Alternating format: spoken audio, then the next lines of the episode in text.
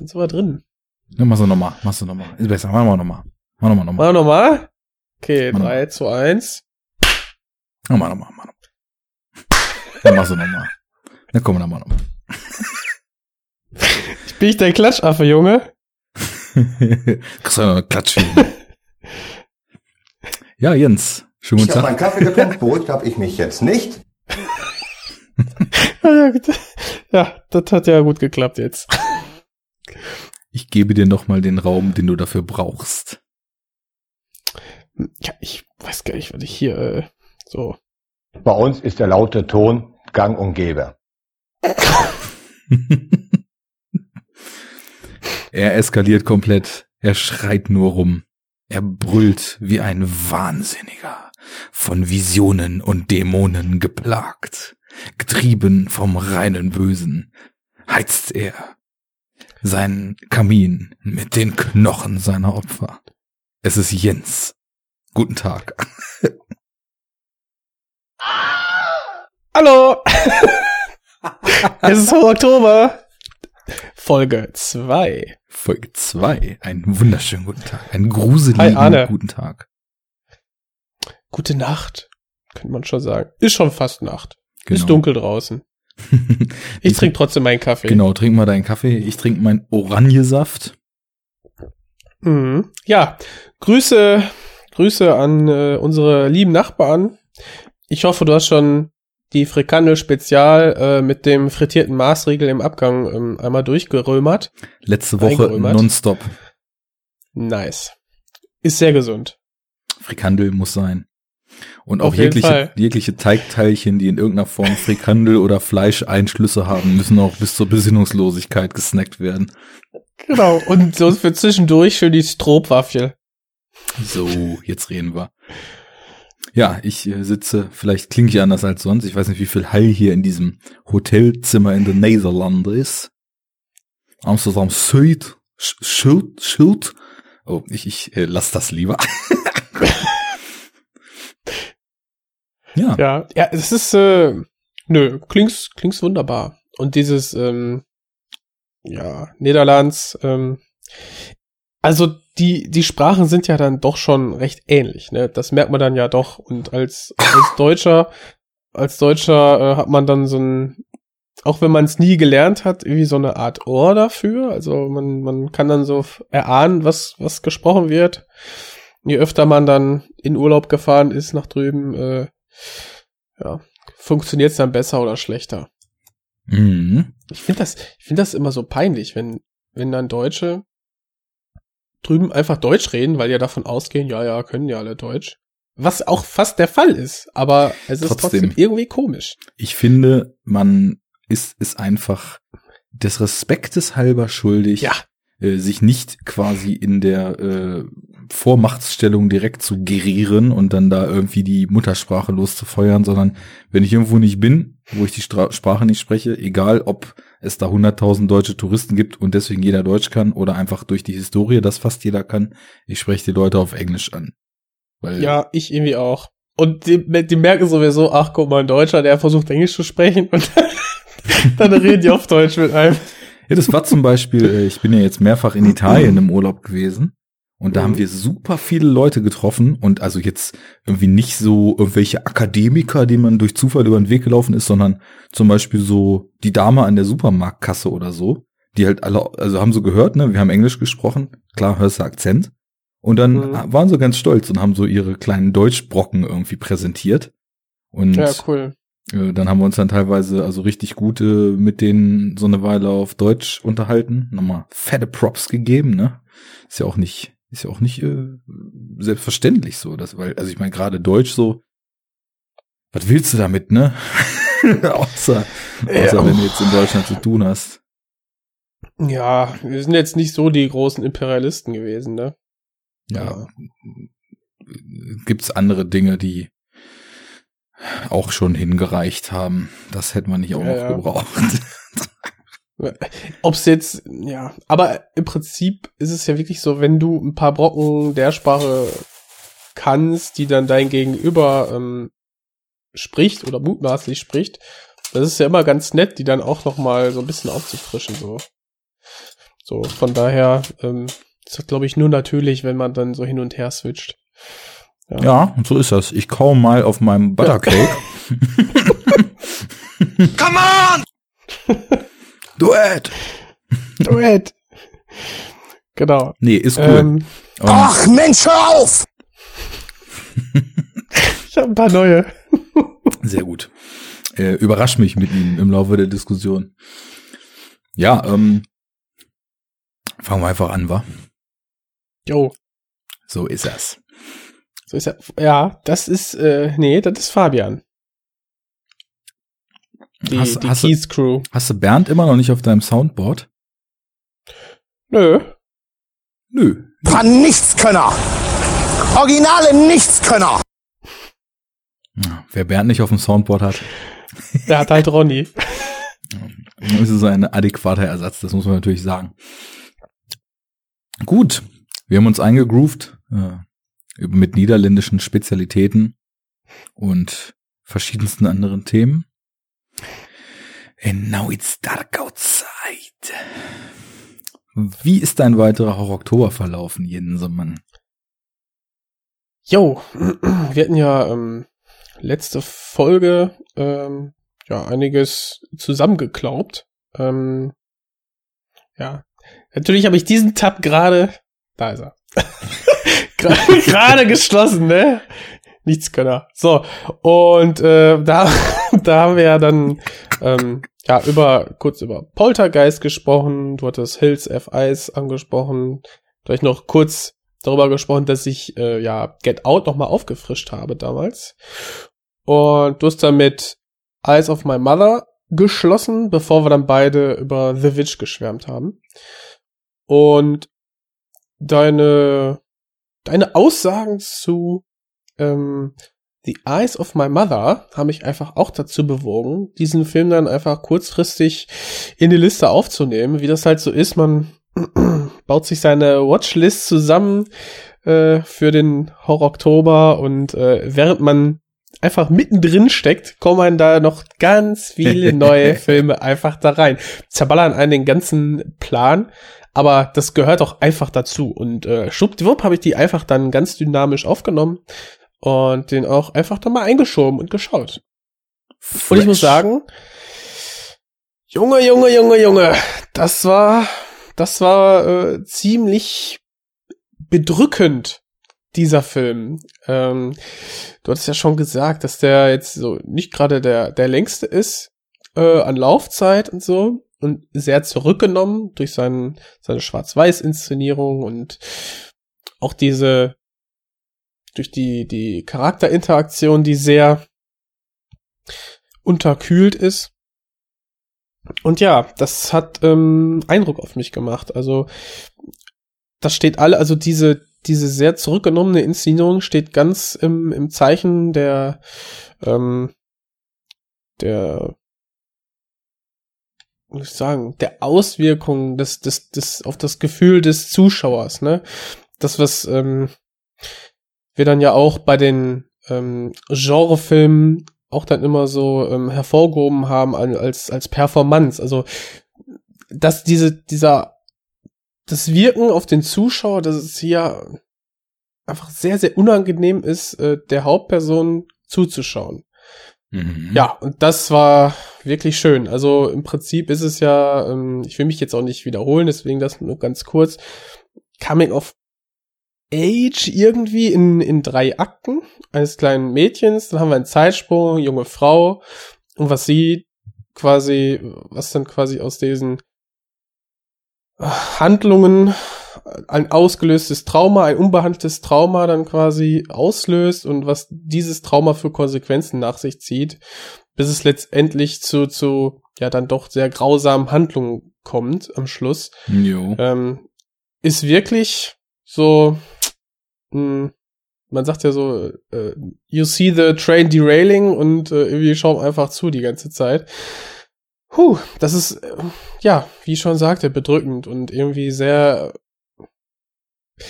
Die Bilder sind ästhetisch schön in ihrer Schwarz-Weiß-Darstellung und es ist einfach, ja, ganz, ganz ekelhaft, schaurig schön. Also schöner psychischer psychologischer Grusel. Ja. So würde ich es zusammenfassen.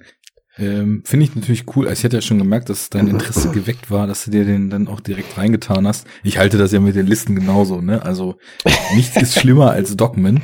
Ich leg mir da so lose was zusammen. Das geht meistens los damit, dass ich so durch meinen Pile of Shame gehe und gucke, okay, welche Horrorfilme liegen denn hier noch ungesehen rum? Und dann fällt mir auf, ach, naja, also es dürfen ja, es kann ja auch nicht nur Rewatches sein, sondern wir hatten ja auch gesagt, so, so ganz lang nicht gesehen und kaum noch Erinnerung, das geht natürlich auch. Und dann gucke ich nochmal irgendwie durch meine Sammlung und dann geht's dann irgendwann los, ach naja, jetzt bin ich ja gar nicht zu Hause, jetzt will ich unterwegs noch was gucken. Was ist denn auf Netflix? Und äh, dann, was hat Mhm. mir der noch erzählt? Und dies, also ich habe bestimmt auch schon wieder über die Hälfte meiner Sachen von der Liste rausgeschmissen und nicht irgendwelche, irgendwelche anderen Sachen ersetzt, die dann durch Zufall noch reingeflogen sind oder weil wir gesagt haben, lass doch da nochmal drüber sprechen oder weil man irgendwas anderes geplant hat. Äh, Mhm. Schon, schon nice und äh, ich finde, das Ganze gibt dem, diesem, dieser Blogger- und Twitter-Aktion auch irgendwie noch eine ganz coole Dynamik, weil ich meine, warum soll man sich da so streng dran halten? Man, man kann doch irgendwie auch sich Empfehlungen annehmen und ja, das hast du getan. Äh, Finde ich cool. Also und vor allem, dass er eben auch für dich funktioniert hat, weil äh, hab schon gehört, zu manchen Leuten war entweder zu langsam oder kam vielleicht so bewusst irgendwie auf arthausig getrimmt dem einen oder anderen vor. Aber mich hat irgendwie, ja, hatte ich ja letztes Mal schon gesagt, so dieses, dieses komplett beiläufig dargestellte Grauen total gepackt. Das ist halt irgendwie Mhm. dann doch schon ein sehr, sehr unangenehmes Psychogramm geworden hinten raus. Ja, definitiv. Genau, und äh, danach habe ich dann weiter, weiter geguckt und das Insidious war dann der nächste Film. Ähm, und da hatten wir dann ja auch bei unserem Triple Feature ähm, zu äh, Death Wish ähm, auch kurz drüber gesprochen. Da hattest du nämlich angesprochen, äh, hier James Wan, der auch diesen, diesen besagten Insidious inszeniert hat. Mhm. Und ähm, daraufhin ist er halt, habe ich halt auch gedacht, ja, mal gucken. Und tatsächlich ist er halt abrufbar auf einen der bekannten Streaming-Diensten. Und deswegen hatte ich den schon relativ lang auf der Liste. Und der sollte es dann eben auch sein. Das war dann auch ein Film, den ich jetzt äh, in der zweiten Rutsche dann geschaut habe. Und interessanterweise habe ich den ähm, ja direkt nach Poltergeist gesehen. Also nicht am selben Tag, aber äh, im Prinzip als Folgefilm. Ja, und ich finde, das war, also ein bisschen weiß man ja immer so und ich habe die auch ein bisschen thematisch geordnet mm, in meiner Liste oder habe ich mir vor ein, zwei, Danken, zwei Gedanken gemacht. Aber Insidious ist ja quasi einfach ein Update der bekannten Poltergeist-Formel. Jo, das Jetzt- kann man so sagen. Ne? Mhm. Und äh, ja, so habe ich es dann auch genannt. Also Familiendrama Reloaded im Prinzip.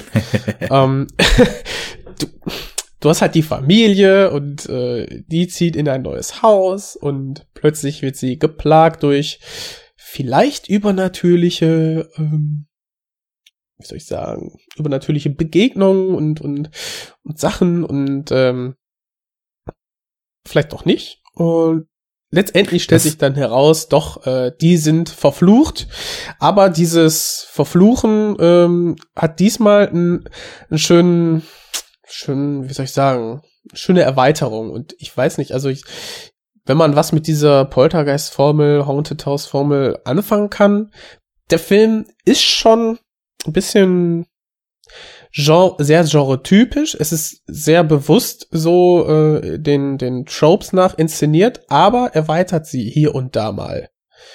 Ähm, schlägt quasi keinen neuen Weg ein, aber im Prinzip der Trampelpfad, der wird rechts und links mal ein bisschen ausgelotet. So könnte man es ähm, ja formulieren, ohne jetzt groß was zu verraten. Ja, kann man so sagen. Also ich, ich glaube, du hast es schon ganz gut eingegrenzt. Es ist halt auch voll so in diese Haunted House Richtung schlägt. Aber ich glaube, man muss da vielleicht einen entscheidenden Zusatz machen, denn äh, ich habe, so weiß ich nicht, was so an Mainstream Horror früher in den Videotheken rumstand und heute wahrscheinlich schnell auf Streamingdiensten landet und so. Das hatte ich so bis zu dem Zeitpunkt, wo Insidious dann kam, was ja, wenn ich mich recht erinnere, 2010 war, mhm. ähm, eigentlich auch schon relativ konstant verfolgt. Und irgendwie hatte ich das Gefühl, dass Insidious so ein Startschuss war und zwar dafür, dass so, ich sage jetzt Mainstream-Horror auf so eine Art und Weise, ähm, ich glaube, das ist ja auch so eine Blumhouse-Produktion, wenn ich mich nicht irre. Und ja. ähm, die, die drehen ja viel, die drehen günstig, die feuern raus und die haben halt auch oft irgendwie Hits mit einem großen Publikum, oft auch mit einem sehr jungen Publikum und so. Das ist das, was ich jetzt so als Mainstream-Horror äh, betiteln würde, wo halt nicht so, so ganz obskure äh, Labels oder Studios oder Filmemacher hinterstehen oder was so voll aus dem Indie-Bereich kommt, sondern das sind schon so diejenigen, die so mit dem Ziel, ein großes Publikum anzuziehen, halt gedreht werden. Und ähm, für mich war es so gefühlt, als ob mit Insidious in dieser Art von Film plötzlich die Langsamkeit wieder entdeckt wurde. Und ähm, ich glaube, diese Filme, die spalten halt so die, die Horrorfans total, weil auf der einen Seite gibt so die Leute, die so eher so herbere, krassere Horrorfilme wollen, die irgendwie so sagen, Insidious und alles, was eben danach kam, weil der hat ja so eine Welle angestoßen. Sinister, Mama, ähm, Conjuring, hast du nicht gesehen. Diese ganzen Filme, die man eigentlich alle so in, in einen Topf werfen kann. Und das ist ein Topf, in dem ich mich sehr wohlfühle, muss ich sagen, so, weil das ist äh, viel Fokus auf Atmosphäre und das, das ging mit Insidious irgendwie los. Und insofern fand ich das eben schön, dass plötzlich, äh, also klar, der Film arbeitet auch mit Jumpscares, ne, aber dass, mhm. dass so, so lange, lange Passagen von richtig dichter Atmosphäre plötzlich irgendwie wieder eine Rolle gespielt haben. Ne? Das, das war so eine Zeit, da kamen auch wieder auch Leute wie Ty West, James Wan hat diese Filme gedreht, ähm, alles so auf so einen Oldschool-Geist berufen, wobei das bei Ty West noch krasser ist mit The Innkeepers oder The House of the Devil oder so. Ähm, aber da ist trotzdem was Neues drin. Das ist wahrscheinlich das, was du mit dem Update meintest, ne? Ja, ich fand, ich fand nämlich, also, also Update erstmal in dem Sinne, dass wir quasi die Handlung, diese Blaupause aus Poltergeist jetzt ins äh, 21. Jahrhundert holen. Mhm. Ne? Wir haben jetzt auch eine ähm, Familie, die kurz charakterisiert wird. Ich finde etwas untercharakterisiert, wenn man es jetzt direkt im Vergleich zu Poltergeist sieht. Äh, da ist es sehr viel, ähm, ja, tropiger irgendwie. Also da haben wir dann ein, zwei Momente zwischen den Eltern und das muss da auch erstmal genügen, bis wir dann in den ähm, zweiten Akt kommen. Und äh, das ist dann sehr auf, also sehr effektiv, sage ich mal, ähm, zusammengedreht, was jetzt nicht unbedingt was, was Schlechtes ist, aber du sagtest ja auch Atmosphäre, du, wer, da gibt's dann natürlich auch schöne Kamerafahrten durchs Haus und dann hast du diese, ja, die Musik, die mir dann doch teilweise etwas mh, hm, negativ aufgefallen ist, weil sie so sehr auf diese Gruselschiene ähm, abgestimmt ist. Man hat diese schrägen Streicher, die dann gezupft werden und plötzlich was Lautes und dann wieder ganz ruhig und dann hört man mal ein, ein Knarzen des Bodens und die Kamera geht, fährt quasi weiter und da baut sich so eine Spannung auf und die wird quasi dann irgendwann durch einen Jumpscare entladen. Das ist aber wichtig, was du da sagst. Der Jumpscare, Nebenbei, ja. der ja ein ganz, ganz schlimmes Mittel geworden ist mittlerweile, der kommt in den Filmen, ich nehme jetzt nicht nur Insidious mit so in die Betrachtung, sondern einfach dieses ganze, das hat hier der Kollege Lars vom Nerd Talk, hatte mal auf Mark Kermode, diesen britischen Kritiker, verwiesen, der dieses Subgenre des, des modernen Horrors wohl irgendwie so immer so ein bisschen augenzwinkernd als Quiet, Quiet Bang bezeichnet hat, ne? Ah, also, mhm, ja. wo ja eigentlich die Formel schon drin steckt und das würde ich auch überhaupt nicht bestreiten, äh, bestreiten, dass die Formel da eben drin ist.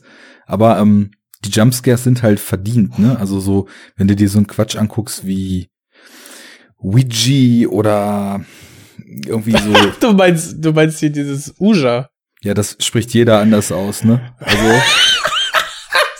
Ouija, ja, ich habe keine Ahnung, wie es richtig ausgesprochen aber ich dachte immer, es heißt Uja-Board.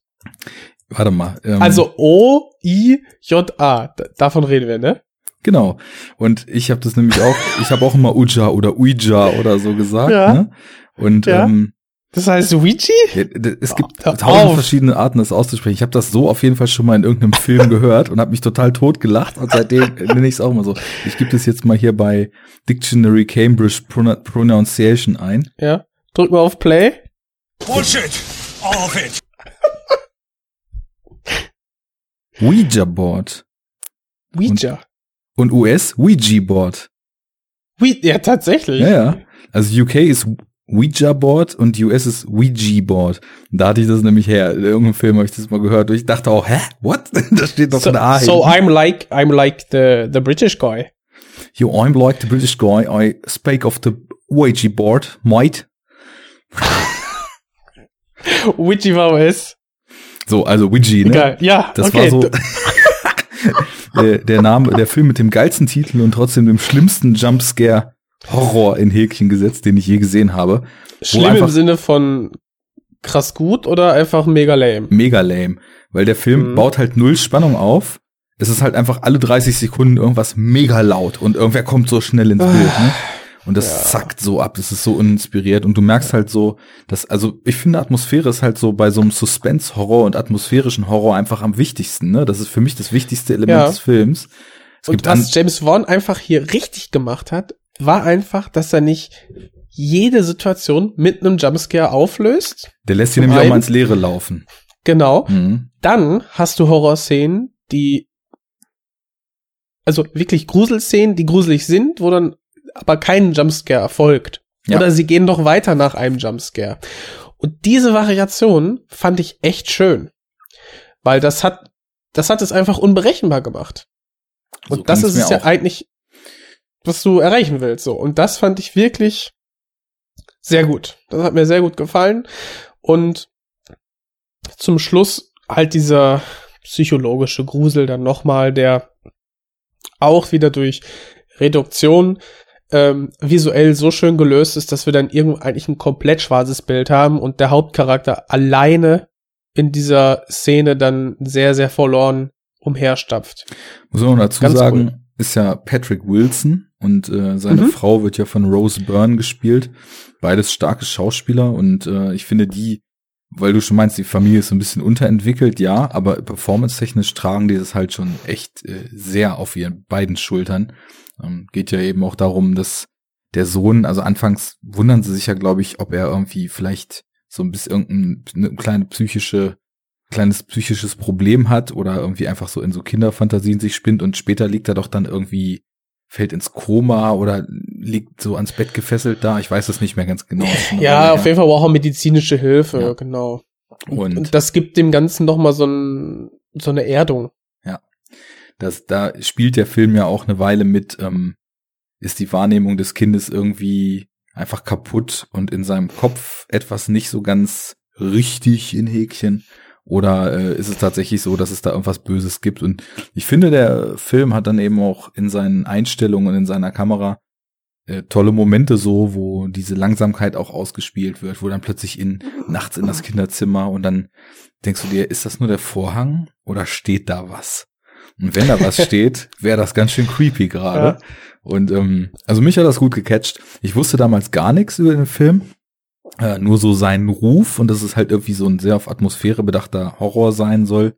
Hab den dann geguckt und am Ende wurde mir das irgendwie so ein bisschen too much, so die Conclusion des Ganzen. Aber der Weg dahin war echt schon ziemlich nice und was du gerade so meintest, so Wilsons Weg durch die Dunkelheit und so, das, das hat mich irgendwie dann schon ziemlich gecatcht noch. Mhm. Ähm, ja, allerdings habe ich es bis jetzt bei Insidious belassen und habe weder Teil 2 noch Teil 3 noch Teil 4 geguckt.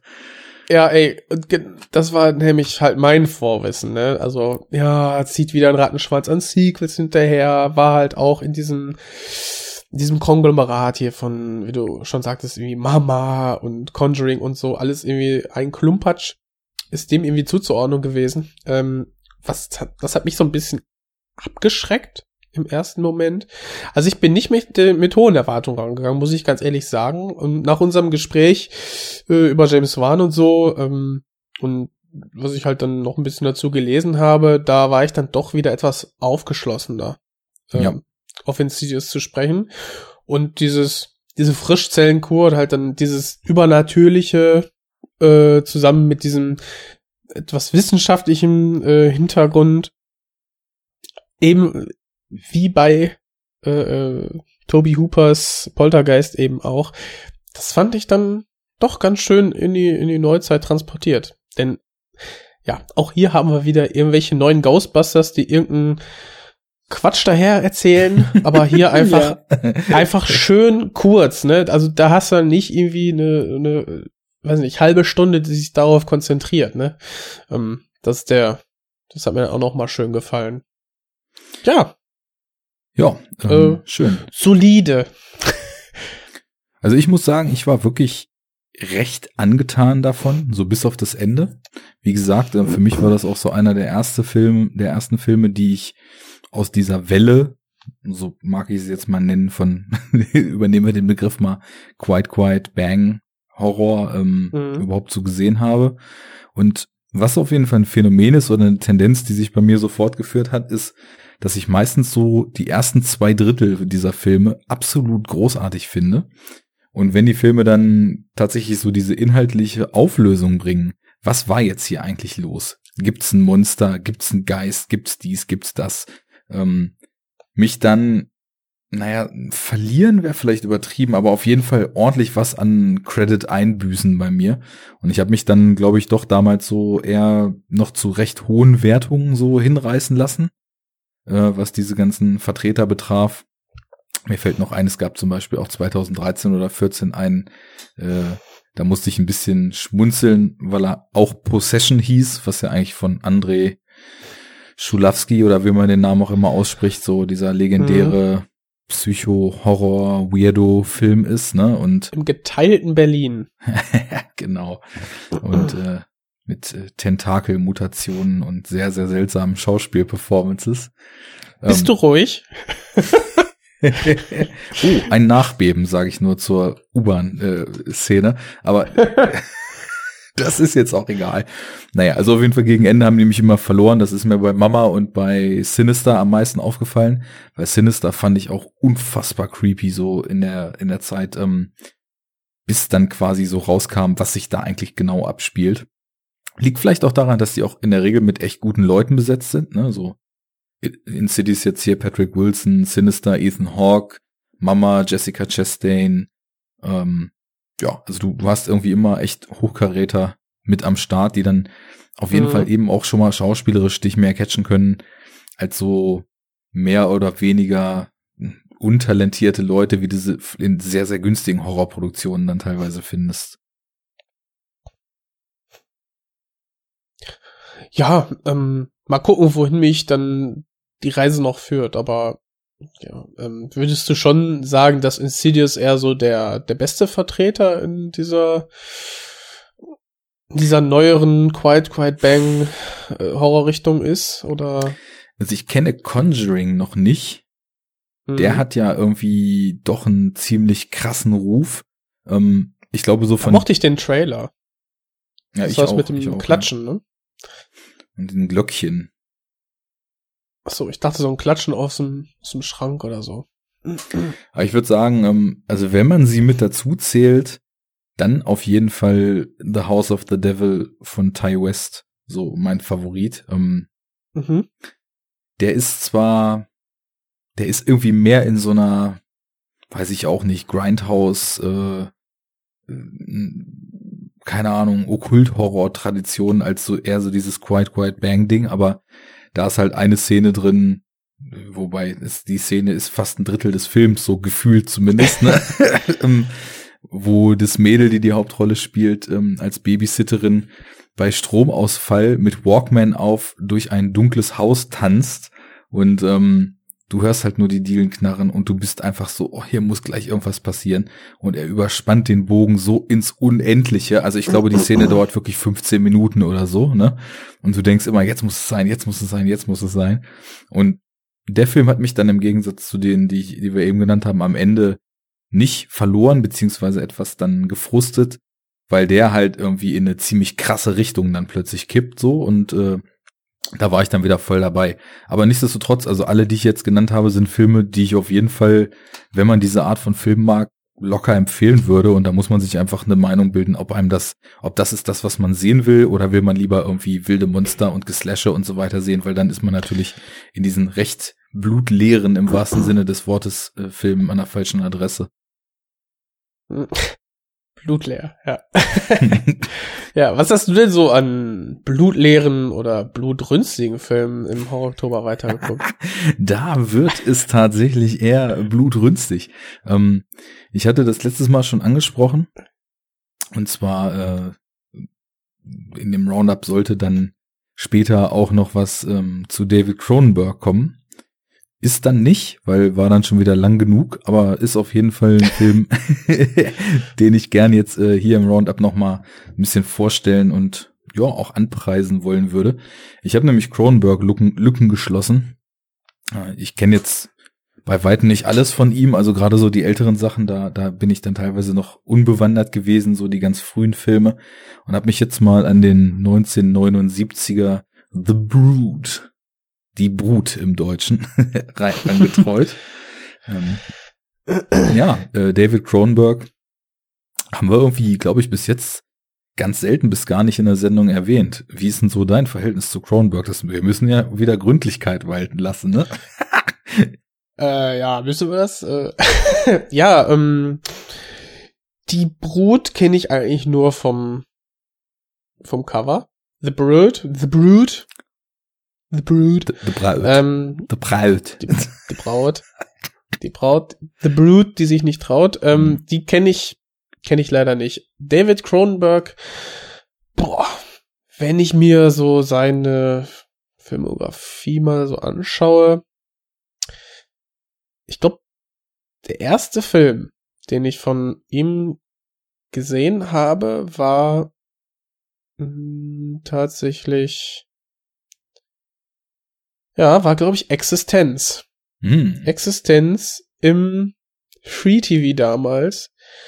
Und ähm, uh, so, da hat der, da hat der jugendliche Jens aber nicht, nicht schlecht gestaunt, weil ähm, das ist echt schön verstörend, äh, was da an praktischen, organischen, schleimischen Effekten äh, dann auf der Leinwand zu sehen ist.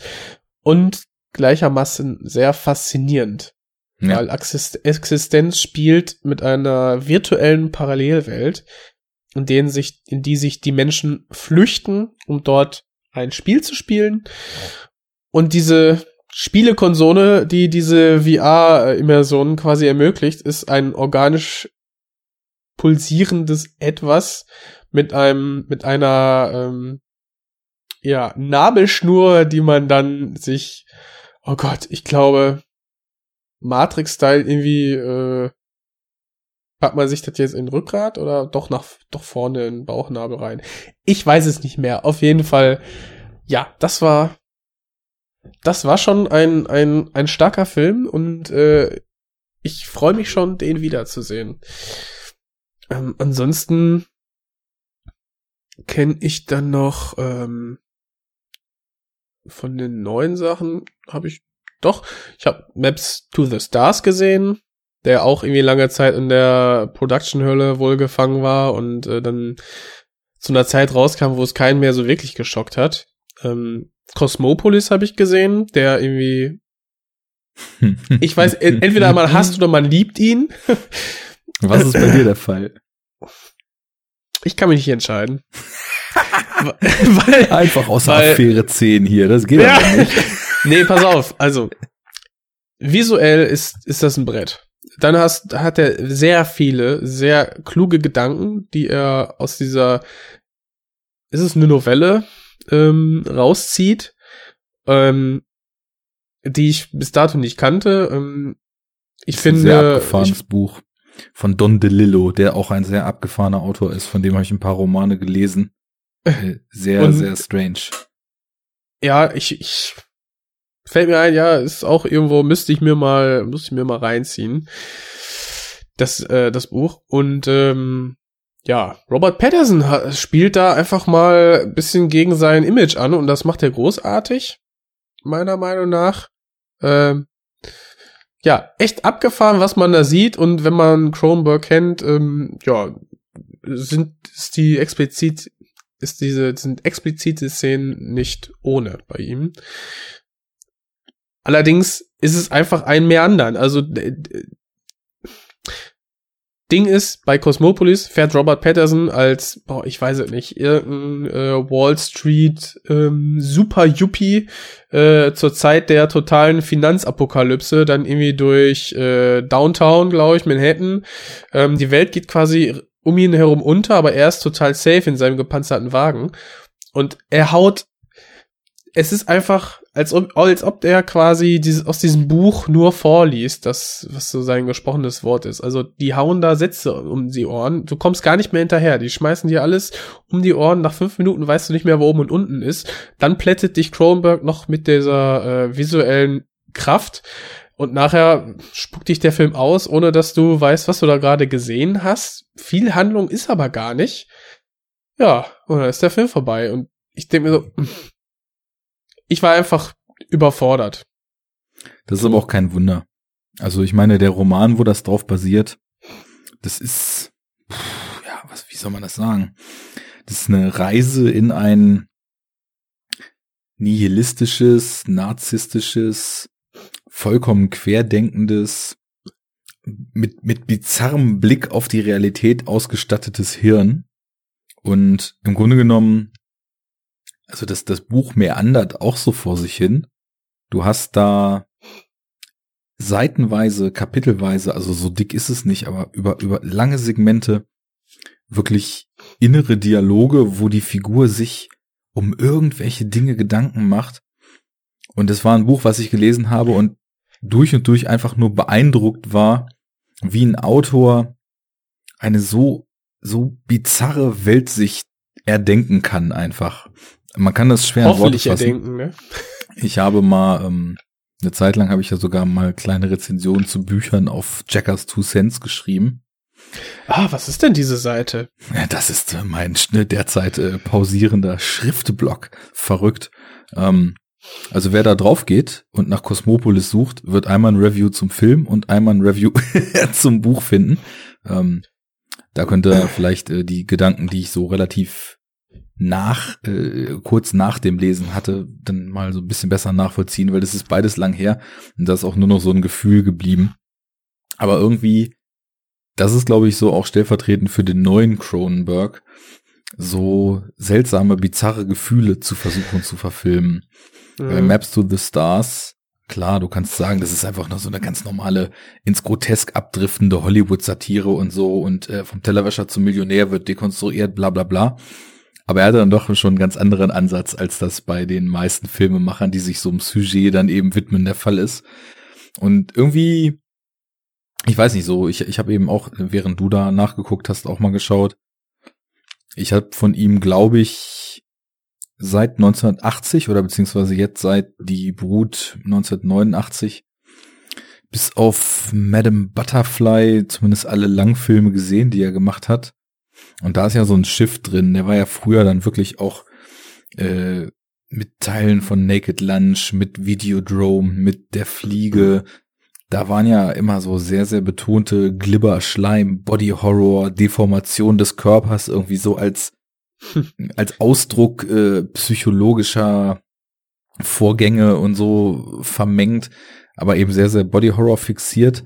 Und dann hat er sich eine Zeit lang eben, glaube ich, immer stärker so auf diesen rein psychologischen Horror, wie zum Beispiel hier in Dead Ringers, die Unzertrennlichen, wo Jeremy Irons in der Doppelrolle äh, so stark ist, oder in dem relativ unbekannten Spider ähm, fokussiert und dann ne, ja, zwei, dreimal sogar mehr oder weniger so einen relativ normalen Thriller gedreht. Und jetzt äh, macht er nach und nach diese grotesken immer mehr. Also es ist eine interessante Entwicklung und ich fand, es war immer ein extrem interessanter Regisseur. Und ja. dementsprechend. Also ich, ja, ja, von den, von den Thrillern kennst du A History of Violence, dann nehme ich dann dem auch, ja? Ja, genau. Und den fand ich ja auch richtig, richtig klasse. Ich habe den, als ich den einge, also ich habe den geschaut und irgendwann erschien dann ja ähm, directed by David Cromer. Ich dachte, ach, okay, cool. und dann was einem so äh, ich halt, läuft. Ja, dann habe ich das auch, äh, habe ich dem auch so hab ich so überlegt, ah, okay, krass, äh, jetzt, irgendwie dachte ich, das wäre so ein, so ein Thriller irgendwie, ne, aber dann kommt da jetzt doch vielleicht Horror rein. Nö, es war wirklich eine straighte Thriller-Geschichte, die dann aber sehr schöne, ähm, ja, explizite Spitzen dann aufweist und äh, auch mit Viggo Mortensen, ähm, ja, sehr, sehr schönen, sehr, sehr gut spielenden ähm, ja, Hauptdarsteller hat. Mario Bello ähm, spielt ja an seiner Seite, was mir auch sehr gut gefallen hat und Ed Harris ist sowieso immer super. Ja, irgendwie History of Violence, ich weiß gar nicht, ob der so viel Aufmerksamkeit bekommen hat, was ich sehr schade fand, äh, weil ich den sehr, sehr gut fand.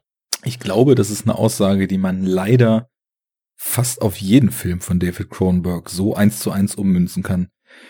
Der ist hm. ja schon so einer der, der ja, vielleicht bekanntesten, größten Namen von so Regisseuren, die wirklich versuchen, ihre Projekte so komplett independent zu produ äh, produzieren und auch finanzieren.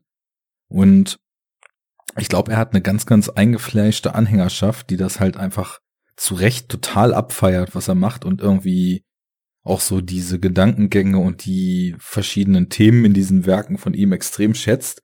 Aber ich glaube, das war's dann auch. Also ich glaube, abseits davon findet der Regisseur leider irgendwie überhaupt nicht statt.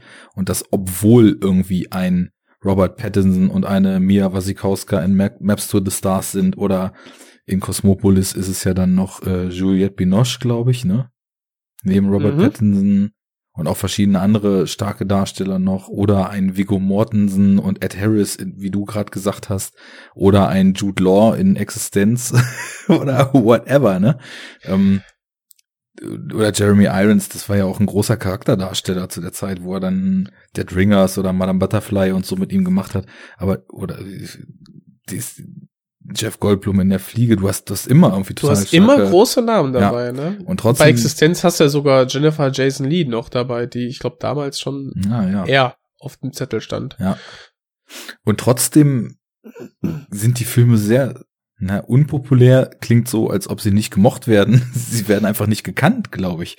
Was irgendwie total mhm. schade ist. Ähm, weil auch wenn das dann teilweise so mit diesen, ja, wie soll man sagen, mit diesen sehr, sehr schleimig, schmierig, ekligen Körperhorror-Sachen. Ja, das ist schon auch, äh, da muss man auch schon einen starken Magen haben, so, aber der hat halt, äh, also es ist, ist ein unheimliches Fundament drunter. Deswegen, also äh, mhm. unbedingt äh, alle, die das hören und da sich jetzt keinen Reim drauf machen können, ruhig mal auf die Suche gehen. Da warten einige tolle Filme. Ja, also bei mir auf dem Zettel steht äh, auf jeden Fall auch jetzt Videodrome, der aus vom Index runtergekommen ist, ähm, jetzt ab 16 freigegeben wurde. Kann gut ähm, sein, ja. Ähm, ja, Fliege ist und bleibt einfach äh, richtig, also quasi der, der Body-Horror-Film, der mir immer als erstes einfällt, wenn es darum geht, wie sich ein Körper verändert, weil darum geht es einfach in diesem Film, die Veränderung eines menschlichen zu einem Insektenkörper, ähm, mit sehr, sehr viel Geschleime und Gekröse. Ja, eigentlich perfekt. Um, ja, Naked Lunch ist auch schon seit Ewigkeiten auf meiner auf meiner Watchlist, Pile of Shame. ja. Und das sind dann auch schon eher so die, die so ein bisschen bekannter sind von den langen Filmen. Ja, schon. Also ich meine, Naked Lunch ist ja jetzt zumindest vor zwei Jahren oder so dann auch wenigstens in Deutschland nochmal auf Blu-ray rausgekommen. Mit Videodrom wird's jetzt auch so sein. Ähm, die neueren Filme sowieso, aber ja, ist äh, teilweise auch überhaupt gar nicht so einfach, die Sachen dann irgendwie noch so in einer anständigen Qualität auch zu finden. Ja. Naja, sei es drum. Äh, Gründlichkeit bei Enough Talk. Diesen Exkurs, den äh, mussten wir natürlich machen, um jetzt erstmal zu gucken, wie das mit David Cronenberg überhaupt ist. Und äh, den wollte ich auch machen, um mal zu gucken, wo ich denn jetzt diesen Film, also The Brood, tatsächlich einstufen würde. Und du möchtest was sagen. Wenn die Herren meinen, dass sie ihre Arbeit nicht machen müssen? Dann lassen wir das halt. Aber nicht mit uns. nicht mit uns. ja, jo, also, und ähm, ähm, das ist so unser Vor Vorverständnis von, von Cronenberg und du hast dann quasi gesagt, so, jetzt gehst du noch weiter zurück in seiner Filmografie und haust dir jetzt dann einfach mal The Bru die Brut äh, Genau. rein, quasi der was, dritte Langspielfilm? Nee, nee, Parasitenmörder sehe ich da auch noch. Und vor Also, allem der äh, der, der, der einer der einen besten deutschen Output Titel gehabt, überhaupt, das äh, Fast Company, der in Deutschland 10.000 PS Vollgasrausch im Grenzbereich heißt. ja, Hm? ja, ich weiß sofort, worum es geht. Bestimmt ein klasse Double Feature mit Spielbergs Duell. Um, ja, Das musst du entscheiden. ich kenne ihn ja nicht. Ich, wie gesagt, also den und Rabbit und äh, Parasiten, Mörder und äh, Stereo Crimes of the Future, die kenne ich alle noch nicht. Ich habe dir ja Hm, letztes okay. Mal schon von der schönen Special Edition, die du dir nicht mehr kaufen kannst, erzählt. Wenn ich die hätte, würde ich sie kennen. Ich Ja. habe sie nicht. Danke dafür, ja. Ja, äh, immer gerne. Ich wedel, Und heute, was sie, was an, an Möglichkeiten an ihn vorübergezogen ist. wedeln Sie dem Affe doch einfach mal fröhlich mit der Banane vor dem Gesicht rum und sobald er zuschnappt, sagen Sie, diese Banane war nur eine Illusion. Fuck you. So, ähm, die Brut. Hm. Schönes Früh, also ich, ich nenne es jetzt einfach mal Frühwerk, weil er, ich meine, er hat zu dem Zeitpunkt schon zehn Jahre Filme gemacht, aber irgendwie hatte ich das Gefühl, da ging es dann langsam so richtig los, ne? Und da ist er dann auch immer mehr zu Kinofilmen gekommen. Vorher hat er halt auch irgendwie viele Sachen fürs Fernsehen gemacht und viele Kurzfilme und so. Ähm, schönes Mittelding so zwischen allem, was wir gerade gesagt haben. Also es geht irgendwie darum, eine Frau hat wohl psycho, äh, psychologische Probleme oder psychische Probleme und ist bei einem Professor oder weiß ich nicht mehr genau, was er war, der eine ganz äh, abgefahrene neue Methode entwickelt hat, äh, die, oh, wenn ich jetzt noch wüsste, wie es hieß im Film, Psychoplasmik oder irgendwie sowas, ne? Also so irgendwie so ein Produkt dieser Zeit, wo in Horrorfilmen auch ganz viel immer es um Telekinese und sowas ging und ähm, so Mind Ah. Control und solche Geschichten. Naja, auf jeden Fall, ähm, wir, wir lernen ähm, den äh, Protagonisten kennen. Wenn ich mich jetzt recht erinnere, war sein Name Frank.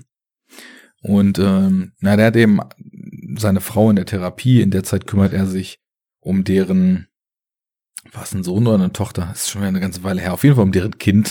Und ähm, Ja. es, es passieren seltsame Dinge. Also ich, die, die Story passt auf einen relativ kurzen Bierdeckel. Also es, es passieren seltsame Dinge. Es werden, es wird erstmal die Großmutter von dem Kind, also die, die Mutter der Dame, die da in dieser psychologischen Behandlung ist, umgebracht. Ähm, in der Behandlung, wir kriegen da mal so Ausschnitte gezeigt, wird so ein ganz, ganz aggressives Challengen dieser Person, die da behandelt wird, durchgeführt und der Therapeut pusht immer weiter und es kommen riesen Gefühlsausbrüche und Cronenberg wäre eben auch nicht Cronenberg, wenn wir nicht das Gefühl hätten, irgendwas macht das auch mit dem Körper dieser Figuren, die, die da behandelt werden. Ins, wenn so richtige Gott. Gefühlsausbrüche kommen, fangen plötzlich so Pusteln an zu wachsen auf den Menschen, die da gerade involviert sind. Das hatte ich doch bei meiner letzten Scientology-Sitzung. also, Das, war dann ist so, aber wohl Allergie dagegen. Ja, ja, wahrscheinlich.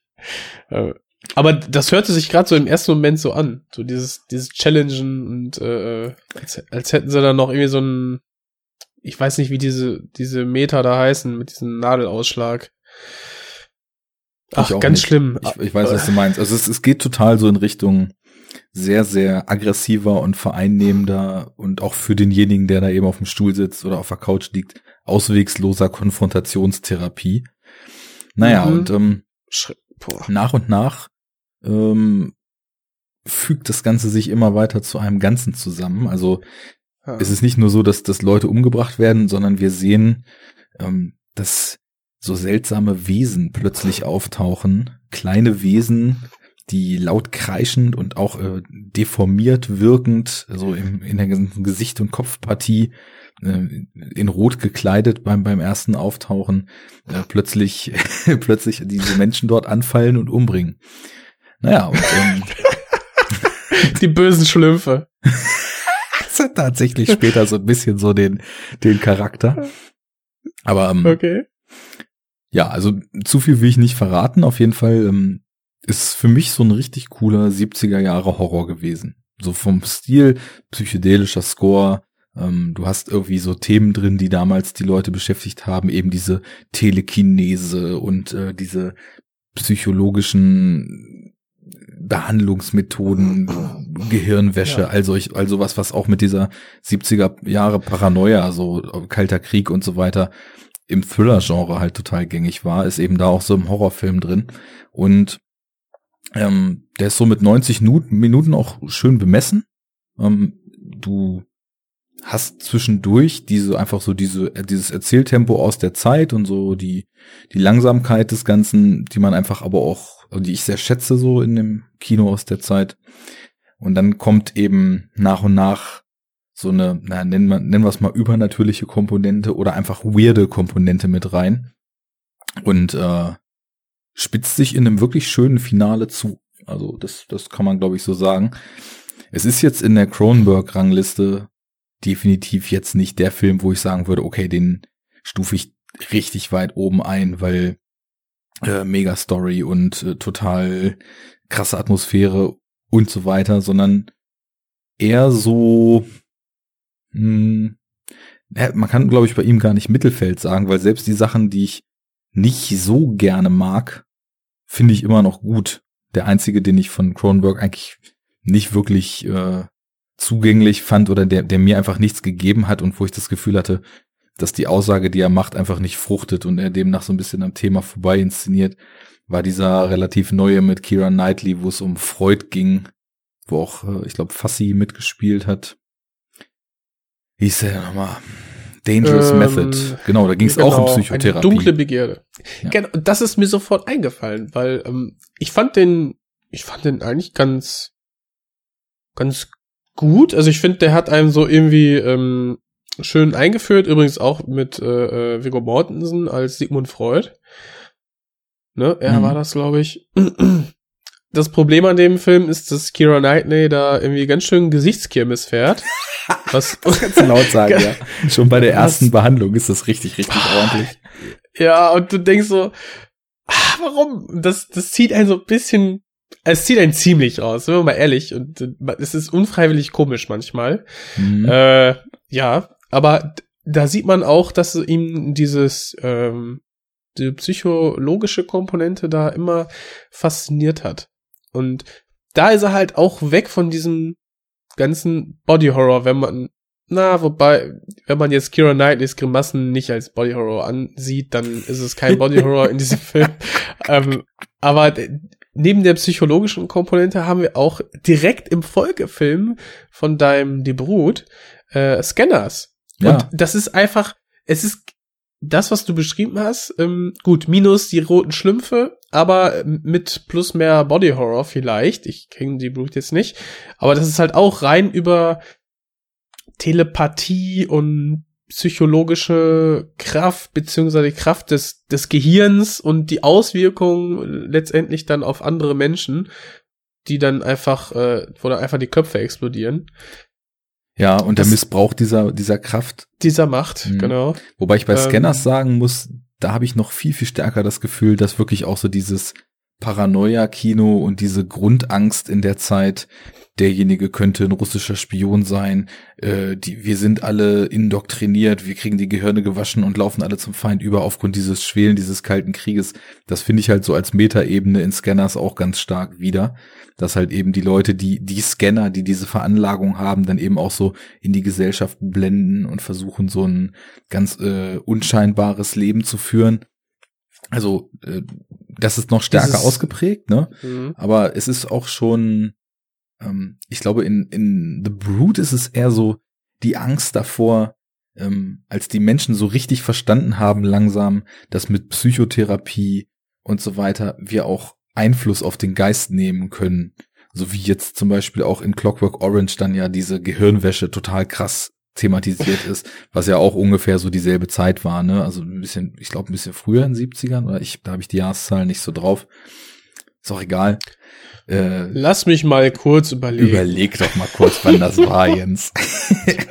Aber ich glaube, das ist, also natürlich, ne, Horrorfilme oder genauso wie Sci-Fi und so, die sind ja dann noch eben sehr stark immer in ihrer Zeit verhaftet und ich, das muss anscheinend, also aufgrund dessen, ähm, wie die Filme der 70er dann eben auch so dieses fremdgesteuert sein, äh, keine Kontrolle mehr über die Psyche haben und so. Das ist ja in ganz vielen Filmen irgendwie ein Thema. Lass es, was weiß ich, selbst in Rosemary's Baby sein, wo eben in so Traum- und Warnsequenzen sie nicht mehr Herr ihrer Sinne ist und später dann eben auch als verrückt abgetan wird.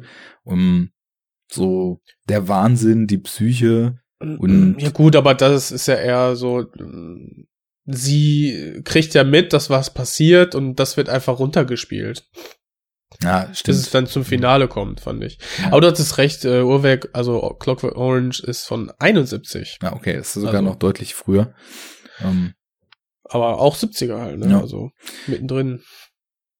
Ja, also ähm, das, das ist schon, das ist so die, die Prämisse vielleicht, dass einfach äh, der Geist vielleicht zu Dingenfähigkeit, die der, die die Menschheit gar nicht vorausahnen konnte, wobei das natürlich dann in den Horrorkontext verpackt ist. Ne? Also wenn man das jetzt ernsthaft sich in einem, weiß ich nicht, wirklich ein Drama oder so nähern würde, wäre wahrscheinlich hinten raus einfach der Punkt gekommen, wie so eine total kranke Therapie einen Menschen einfach kaputt macht. Nur hier äh, wird das, was die Therapie eben dann auch auslöst, halt in so einen Horrorkontext gesetzt. Und das führt auch zu einigen wirklich ziemlich unfassbaren Szenen, muss ich sagen. Also Cronenberg wäre ja nicht der 79er Cronenberg, wenn das Ganze dann irgendwie mit ein bisschen Messergeslashe und so gut wäre. Also äh, da, da möchte ich möglichst wenig vorausnehmen, aber ähm, allein diese Gnome sehen schon sehr, sehr bizarr aus. Und irgendwann gibt es halt eine Szene in einem Kindergarten. Und das ist echt so, Ah, ist ja voller Gnome. der ist voller Gnome und ein paar Gnome schlagen so richtig über die Stränge. Äh, das, das ist also wirklich echt krasses What the fuck, was in diesem Moment passiert. Ähm, Also Super Nanny kann da nicht mehr eingreifen dann. ja, wer weiß, äh, vielleicht einfach nur die Nanny. Die würde vielleicht die Gnome mit ihren Kostümen abschrecken oder so. wer weiß das schon.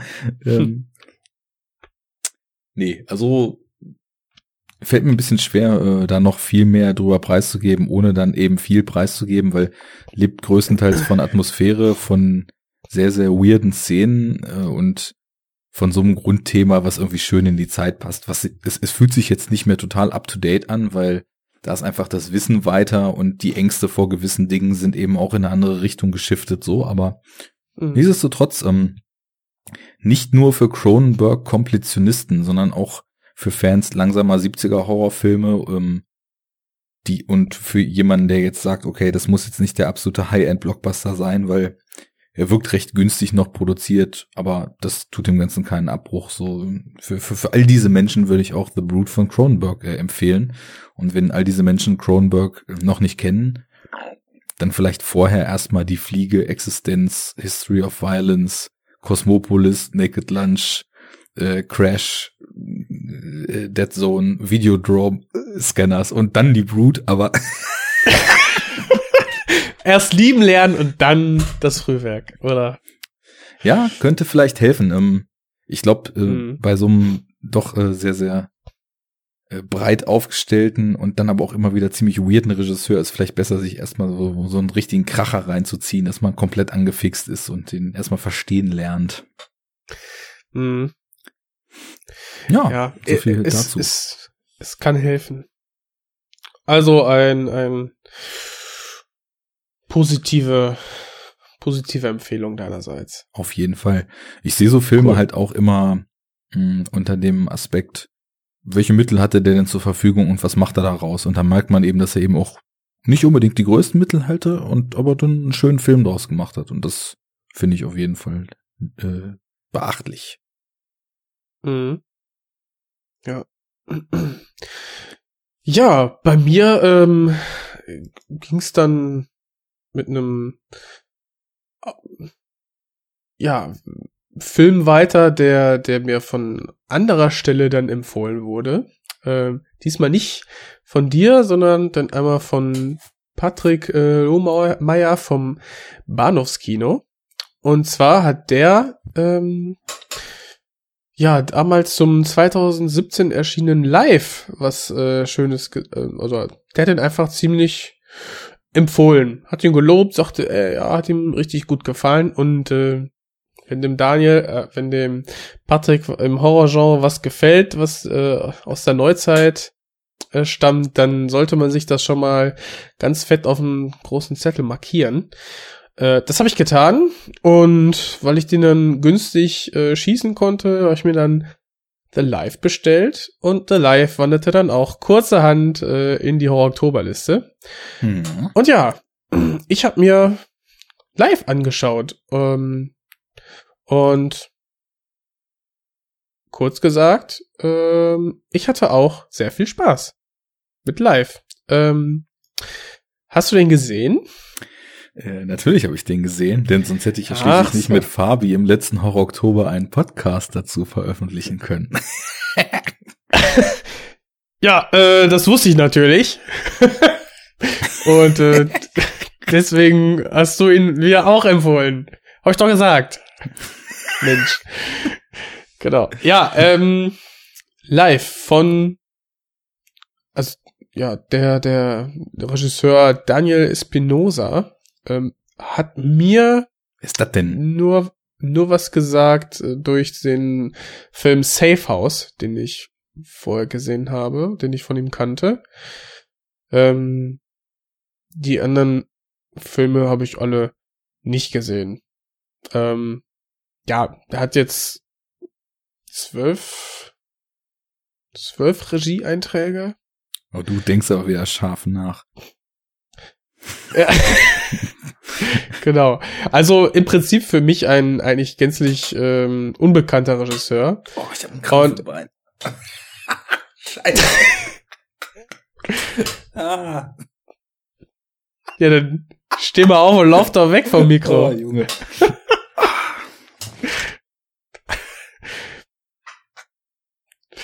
So, da humpelt er im Hintergrund. Tja. Was kommt davon, wenn man hier äh, in, in fremden in fremden Ländern arbeiten muss? Na, bist du weggelaufen aus den, aus den Niederlanden? Ja, groß. Und? Äh, ich konnte ihn wegdehnen. Scheiße. Ja, äh, von den zwölf Regie-Credits sind ja auch irgendwie noch vier announced oder Pre-Production, ne? Ja. Also, mal sehen, was, was da noch kommt. Aber ich kann mir vorstellen, dass äh, nach live, also der, okay, wieso da das Presseecho und ähm, ausfiel, weiß ich jetzt nicht, aber es scheint ziemlich durchwachsen gewesen zu sein. Da gibt's Ähm, auch wieder tja. total zwei Fraktionen bei Fans, bei Presse und überall. Zum einen, äh, wie du schon sagtest, Daniel, äh, äh Quatsch, äh, Patrick, Patrick Lohmeier zum Beispiel, der einfach sagt, mega solider Genrefilm, richtig, hat mir gut gefallen, schöne Atmosphäre, coole Idee. Oder Arne und Fabi von Enough Talk, die ungefähr zum gleichen Fazit gekommen sind. Und auf der anderen Seite Ach, wieder keine Kontroverse hier. und auf der anderen Seite irgendwie die Christian Steiners oder Nils Ovesens, die sagen, mega uninspirierter Alien-Rip-Off, äh, gar nichts eigenes drin, keine eigenen Ideen, meh. So blöd kann keiner sein! Ja. Ja, so ist das mit den Meinungen, ne? Also, ich bin auch nicht immer einer Meinung mit äh, dem guten Nils, Christian oder äh, auch dem Patrick. Das macht's ja Und- spannend. Genau, und ich sag mal so, live ist, ist wirklich audiovisuell ganz toll umgesetzter, grundsolider umgesetzter äh, Space Horror mit wirklich schönen Ideen, die einfach genommen, also der hat die Alien-Formel genommen, der hat äh, Cuarons Gravity genommen und beides einfach zusammen verschmelzt, ja. Also und dieses äh, äh, dieses Produkt aus diesen beiden Vorlagen ist dann einfach live. Mir also ich habe beide Vorlagen liebe ich. Ich finde die top und ähm, das war auch so ein bisschen, was ich dem Trailer zu Live vorher entnommen habe. Und äh, das, was ich aus verschiedenen Informationsbruchstücken mir ähm, mosaikartig erschlossen habe, das wusste ich dann vorher. Und ich hatte eine gewisse Distanz, als ich dann sagte, ja, ich werde nicht da ins Kino gehen. Ja, und äh, ich werde vielleicht auch nicht die erste Blu-ray-Pressung mir dann kaufen. Ähm, aber ich hatte trotzdem immer ein großes Interesse und was soll ich sagen? Obwohl ich beide liebe, äh, die Vorlagen gefiel mir live auch. Und das ist einfach deswegen ähnlich wie bei Insidious wieder, ne? Man hat dieses bekannte Muster, es wird teilweise variiert und einfach toll umgesetzt. Und was soll ich sagen? Die, man hat eine, man hat eine Crew, die auf einer mit weitaus noch viel mehr Modulen ausgestatteten ISS über im Erdumlaufbahn schwebt und die finden quasi Leben auf einer Marsprobe und äh, ja tun das, was Wissenschaftler machen, untersuchen die und dann fängt's halt an. Äh, die kriegen diese Zellen zum zum zum Leben und äh, ja dann passieren halt ein paar dumme Entscheidungen und ja nachdem alle ISS-Astronauten da äh, schön charakterisiert wurden naja das heißt eher hinreichend aber teilweise auch subtil irgendwie auch mit Blicken und so das fand ich dann wieder schön ne also man hat dieses on the nose mäßige ja wir haben halt verschiedene Nationen und ähm, der ist äh, dieser Charakter und äh, wurde vielleicht aus diesem, den und den Gründen dann ebenfalls Teil der ISS-Crew. Aber dann haben wir auch einfach Blicke, die sagen, ja, da hat sich dann vielleicht auch eine kleine Liebe entwickelt, aber das wird halt zu keinem Zeitpunkt angesprochen. Das steht einfach so im Raum und das fand ich dann wieder nett. Das fand ich sogar sehr stark. Und ja, nachdem wir dann gelernt haben, wer alles auf, auf der ISS lebt, äh, werden die halt nach und nach, nach dem zehn kleinen Jägerlein, äh, Jägermeisterprinzip um die Ecke gebracht, von eben diesem Zellhaufen, der sich dann immer mehr zu einem schön designten Monster entwickelt. Und ja, wie das inszeniert ist, äh, mit dem Score, der auch nichts neu erfindet, aber wirklich sehr gut passt und ähm, einfach diese diese optisch schön eingefangenen und sehr sehr subschigen Tode der Leute. Ja, äh, es ist schöne Erwachsenenunterhaltung. Ja, ich finde jetzt auch ähm, diese dieses Setting mit der ISS und der Forschung äh, das hat mir sehr, sehr gut gefallen. Das habe ich auch damals schon noch ein bisschen ausgeführt. Warum? Weil das natürlich diese hypothetischen Science-Fiction-Horror-Szenarien in so einen greifbaren, sehr reellen Kontext rückt, ne? Nur dadurch, dass das mhm. nicht irgendeine Space Station im äh, Orion sonst was Nebel irgendwie 400 Millionen Lichtjahre weg ist, sondern die ISS, ja. die über der Erde schwebt. Ähm, das gibt dem Ganzen irgendwie so einen geerdeten Anstrich und äh, macht das Ende des Films auch noch mal um einiges bitterer. Aber schönes Ende, mh, ja. Ähm, das ist gar nicht mal so der Hauptpunkt gewesen, sondern äh, genau, ach, Quatsch, worauf ich hinaus wollte. Das, das macht das Ganze zwar sehr real, aber du könntest dann auch sagen, okay, ich mache jetzt hier einen Film, der kein straighter Genre Horror äh, Hybrid Horror Sci-Fi Hybrid ist und irgendwie schocken und gruseln und äh, spannen will, sondern ich mache jetzt hier irgendwie das Ganze mit einer richtig krassen Portion Wissenschaftsethik und setze mich mit der Moral der Forschung, die die dort machen und der Gefahr, die dort eingegangen wird und ob man solche Entscheidungen eigentlich treffen darf und ob sowas überhaupt legitim ist, weil wissen wir uns denn, was wir uns da ins Haus holen und so weiter auseinander. Das macht der Film natürlich überhaupt nicht. Das steckt in der Genreformel mit drin. Also sie haben sich natürlich mit was eingelassen, dem sie dann im Endeffekt nicht gewachsen sind, weil ihr Wissen nicht ausgereicht hat. Ähm, aber über ja, die, die grundsätzliche Betrachtung einer jeden wissenschaftlichen Grundlagenforschung hinaus geht das natürlich nicht.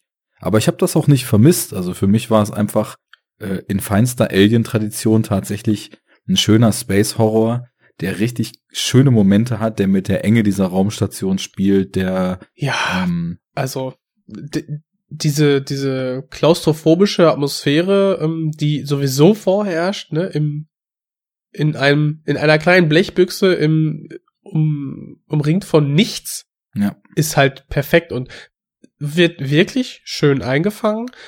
Und äh, was ich, äh, wo ich gerade drüber nachgedacht habe, wo du es sagtest, ich finde auch eine der, der schönen Stärken ist, ich, es werde, es wird quasi so dieses, äh, das Leben wird auch quasi in den Grundzügen äh, behandelt, äh, was Leben quasi ausmacht und das quasi ein Organismus, ähm, wie sie ihn vor sich haben, einfach alles tut, um irgendwie zu überleben. Mhm. Und eine große Faszination, finde ich, in diesem Film ist es, äh, diesem, dieser, dieser Lebensform einfach zuzuschauen, wie sie ähm, alles daran setzt, zu überleben.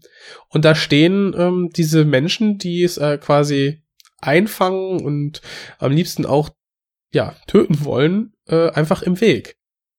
genau. Und das ist das ist ihm ja von so einer von so einer von seinem eher wissenschaftlichen äh, Standpunkt aus gesehen nachvollziehbar. Und das fand ich das fand ich echt cool. Und spielt natürlich auch total schön mit der ja doch sehr, sehr auf sich selbst fokussierten Sichtweise der Menschen. Ne? Also so für den Menschen ist es klar, wir sind ja diejenigen, die jetzt hier Forschung machen und so weiter. Wir sind ja diejenigen, die die Zügel in der Hand haben. Aber dass halt so ein Wesen kommt, was man dann einfach unterschätzt, weil das, was man daran forscht, dieses Wesen vielleicht schon als Angriff wertet und Mhm. äh, genau das tut, was jeder auch, jeder Mensch auch tut. Wenn er angegriffen wird, setzt er sich zur Wehr. Und wenn irgendjemand, äh, wir haben es ja in Death Wish gelernt, wie es geht, ne, wenn irgendjemand die eigene Familie bedroht, dann wird sofort der Colt gezogen, ne? Und ähm, nichts anderes macht das Tier ja oder dieses dieses Alien. Und das ist halt irgendwie auch so ganz simple, ganz ganz simple Aussage, aber das eben so die Selbstverständlichkeit, mit der der Mensch eben, weil er sich als die Spitze der Nahrungskette und in diesem Szenario scheinbar auch die Spitze des Universums sieht, äh, da kann man sich dann ganz schnell mit dieser, mit diesem Vormachtsdenken auch in die Nesseln setzen und äh, dann doch recht krasse Probleme kriegen. Ähm, Ja, da sollte sollte Trump mit seiner äh, Space Force dann mal schön äh, diesen Film erstmal gucken, bevor bevor er da weitere ähm, ja, Gelder freigibt. also wenn wir jetzt bei dem US-Präsident sind, dann. Nee, ich meine den anderen Trump. Ach so, den Echsenmenschen von Aldebaran, alles klar. genau, Reptiloid. Hm? Gut, lass uns da nicht in die Richtung. Ich, Nein, nein, nein, nein. nee, das, das ist, das wird zu schmerzhaft. Das ist ja Quatsch jetzt. Das ist also Unsinn. Genau. Ähm, Gar nichts. Zusammenpacken. Ende. Mit live. Oder ist hier noch was auf dem Sinne? ähm, nee, ach, ich, ich finde, ähm, sch schöner Film. Ich hatte sehr viel Spaß und ich habe mich zum, also ich war bei ähm, Insidious weniger angespannt, als ich diesen Film gesehen habe, weil du, also genau, ich hatte da halt so eine schöne konstante Anspannung, als dann ähm, diese wie ein wie eine handdesigntes, wie das hat ein, eine als eine handdesigntes Monster da dann freidreht in dieser ISS, fand ich halt super. Und dann kannst du, dann übernehmen halt die beiden äh, äh, Formeln, adaptiere sie, ja, und mach einen guten Film draus, als äh, irgendwie sich etwas auszudenken, was dann weniger gut funktioniert. Ja, also Punkt. das unterschreibe ich so. Für mich ist da so aus, aus dem Mashup von zwei 5 von 5 Sterne Filmen ist halt für mich so ein drei bis vier Sterne Film rausgekommen. Für mich vier, ja. Das haut hin. Cool. Äh, freut mich, weil hat mir auch eben, wie gesagt, sehr gut gefallen und das ist natürlich schön, wenn das, wenn das hier wieder zu Harmonie führt, denn wir sind schließlich harmoniebedürftig. Wir werden uns nie Ja. streiten über irgendeinen Film. Genau. Überrascht? nee. Nee. Nee, nee.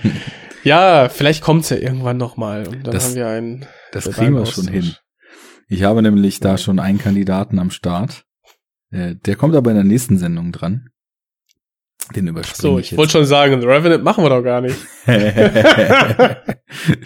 ja, vielleicht sollten wir mal The Revenant und Wolf of Wall Street Double Feature machen. Das wäre überhaupt richtig schön. Dann stelle ich mir einen Punching Ball schon beim Film schauen neben das Sofa und prügel da nur drauf ein und schreie einfach den ganzen Podcast durch. So, so großen Eimer. Mhm, So, genau. zum- Mit Gülle. Zum, So. Äh, unseren, unseren kontroverse Kandidaten, wobei ich auch nicht weiß, wie stark die Kontroverse da ausfallen wird, aber vielleicht zumindest mal ein bisschen, überspringe ich mal. Was habe ich als nächstes gesehen? Ähm, zwei Filme von einem Regisseur, äh, über die ich quasi als Gast in der Cinecouch demnächst, äh, Quatsch, demnächst, letztens schon gesprochen habe, ist ja schon raus, ist ja schon raus, Mensch. Ähm, ja, ähm, es geht um Dario Argento und seine, seinen recht frühen vier Fliegen auf grauen Samt und dann den Suspiria-Nachfolger Inferno. Äh, ja, wie gesagt, ich war zu Gast mit Nils. Äh, wir haben unsere Basta Divano-Reihe, so heißt sie jetzt. Äh, Arne und Nils sprechen über italienische Horrorfilme verschiedener Regisseure. Jetzt Teil 4 äh, drüben in der Cinecouch gemacht. Ist jetzt auch schon draußen. Kann man hören. Und äh, da haben wir über tut Inferno das. schon detailliert gesprochen ähm, und haben auch so die Problemchen, die ich mit äh, vier Fliegen auf grauem Samt hatte, mal so ein bisschen angerissen. Also da würde ich jetzt bei Inferno einfach auf den Podcast verweisen und vielleicht äh, vier Fliegen auf grauen Samt auch na, gar nicht mehr groß ansprechen, weil äh, das, was es dazu zu sagen gibt, kann man wahrscheinlich auch aus dem anderen Podcast ziehen. Und da du ihn ja auch noch gucken willst, können wir ja vielleicht einfach da ein Mhm. bisschen, äh, bisschen Zeit im nächsten Roundup investieren, weil da würde mich dann nämlich auch mal äh, reizen zu wissen, ob du da vielleicht ähm, ähnliche Dinge drin siehst oder nicht siehst, die ich eben dort nicht drin gefunden habe. Ähm, aber No problemo. do it. do it now. Do it! Do it! Genau. Eieiei, warte mal, ich muss hier sowieso erstmal nochmal einen Timecode setzen. Du bringst mich aus dem Konzept hier mit deinem Soundboard. Das kann ich dir gar nicht Er entdecken. hat eine Peitsche genommen und hat ihm in die Fresse gehauen! Oh, ich liebe ihn. Hm? Da, den sollten wir vielleicht auch mal gucken. Äh, mein liebster Feind. Unbedingt. Wo dann, wo dann Werner Herzog über Klaus Kinski äh, referiert, kann man ja fast sagen. ja, eigentlich wären, also Anekdoten sowieso, erzählt. Werner Herzog ist ein Kandidat, der eigentlich auch schon sträflich unterrepräsentiert ist bei uns im Podcast. Und äh, auch die frühen Filme, wo er dann mit Kinski mehrere zusammen gemacht hat, die sind natürlich auch Mhm. absolut Filmgeschichte. Und äh, die, da könnte man auch mal ein bisschen was besprechen und dann äh, mein liebster Feind auch tatsächlich in die Besprechungsgleichung noch mit aufnehmen. Hm. Das wäre ganz gut. Machen wir mal, so wie alles, was wir ankündigen. Ja, das äh, teasern wir jetzt mal so an und äh, machen das mal was ganz anderes, ne? Was ganz anderes, genau. ähm, ja, was ganz anderes im Vergleich zu Dario Argento ist natürlich auch H.P. Lovecraft. Denn H.P. Lovecraft ist ein Autor, der ähm, Geschichten, in denen es Figuren gibt, Geschichten, in denen es Geschichten gibt und Geschichten, in denen auf äh, sehr schöne und blumige Art und Weise Dinge ausgeschmückt sind, geschrieben hat. Mit dem Schreiben hat es ein Dario Argento ja nicht so, eher mit dem Inszenieren. Insofern komme ich vielleicht mal auf das Thema Lovecraft. Ähm, ich habe, wahrscheinlich war es unterbewusst. Ich wusste, dass dieses Film Doppel äh, letztens in der in der Bahnhofskino Ausgabe X, ich weiß nicht wie lange es her ist, ein paar Wochen äh, gelaufen war und habe irgendwie wahrscheinlich instinktiv zu diesen Filmen gegriffen, die halt beide bei mir zu Hause jetzt auch am Start waren. From Beyond und In the Mouth of Madness habe ich noch gesehen. Kennst du? kennst du, kennst du, kennst du? Ja, kennst du. Ähm, ich kenne In the Mouth of Madness. Mhm. Genau. Und From Beyond, ähm, der steht auch auf meiner ganz, ganz langen Liste. Und der wird, den werde ich auch auf jeden Fall irgendwann mal sehen, weil ich eben auch Fan von, von schönen praktischen Effekten bin. Und äh, ja, Mouth in the Mouth of Madness, ähm, damit meinst du doch den Carpenter-Film, wenn ich mich richtig erinnere. Genau. Richtig? Mächte des Genau. Wahnsinns. Genau. Und ähm, den habe ich auch gesehen natürlich. Mhm. Ich glaube, so Carpenter Ah, auch wieder, wir machen hier nur Fässer auf. Jetzt mal ehrlich. Dann, äh, Crowberg, jetzt Carpenter und alles. Also, ähm, und Dario Argento. Also, Dario Argento sträflich vernachlässigt, habe ich eigentlich keine Ahnung zu, ähm, werde ich mich hüten, auch nur irgendwas dazu zu sagen. Ähm, ja, Suspiria muss sein, den muss ich mal reintun, aber da hört man ja auch schon, ich sollte das Original sehen, bevor ich dann, bevor ich dann das Remake anschaue, was bald rauskommt. Mhm. Ja, viel zu tun. Und ähm, ja, Mouth of Madness von Carpenter kenne ich halt, weil ich irgendwann mal gesagt habe, so, ich schaue mir jetzt mal die ganzen Carpenter-Filme an. Und da hast du dir einfach die ganzen Carpenter-Filme angeschaut. Genau. so ist es. Ähm, ja, so, so ziemlich eigentlich. Äh, ich muss jetzt mal, lass mich mal ganz scharf überlegen, äh, welche ich da noch nicht gesehen habe. Ähm, oh, da muss man ja weiter vorne angucken. Also ich glaube, ich kam, ich weiß gar nicht, was ich als erstes gesehen habe. Ich glaube The Fog, Nebel des Grauens und das auch nur mal irgendwie als irgendwo mal im Fernsehen. So, keine Ahnung von nix gehabt, ne? Ähm, Carpenter, ah, war mir auch noch äh, gar kein Begriff und so. Und ähm, ja, den fand ich halt cool, ne, weil äh, als Kind findest halt Piraten geil und äh, das, das, das sind quasi die Monster, die in diesem Nebel des Grauens im Prinzip äh, dann quasi leben. Und ähm, ja, irgendwann hab ich dann einfach, äh, ich weiß nicht, ob es jetzt durch die Klapperschlange war. Also ich glaube ja. Wäre ein guter Einstiegspunkt. Das, ich glaube, den fand ich einfach cool und dann habe ich gesehen, ah, wer ist das denn hier? Wer hat das denn gemacht? Ja, und dann kam auch relativ schnell das Ding aus einer anderen Welt und dann spätestens da war ich, glaube ich, verliebt und dachte mir, okay, Carpenter, John Carpenter, da muss man mal ähm, sein Auge, Augenmerk drauf, drauf richten. Und ja, dann äh, habe ich, glaube ich, äh, von den Langfilmen alles gesehen, bis auf Dark Star, sein, sein Debüt-Langfilm. Ja. Genau. Auch die ganzen Fernsehfilme? Ach so, die. Nein. Nein. Und, ähm, ja, siehst du, ha, du bist ein Lügendetektor. Ich habe natürlich auch nicht The Ward gesehen. Da habe ich mich irgendwie nicht dran getraut, so. Weil der so. Das ist der neueste, glaube ich, ne? Mm, genau, der dann ähm, diese Psycholo äh, eine, eine Frau in einer Psycho-Einrichtung dann behandelt.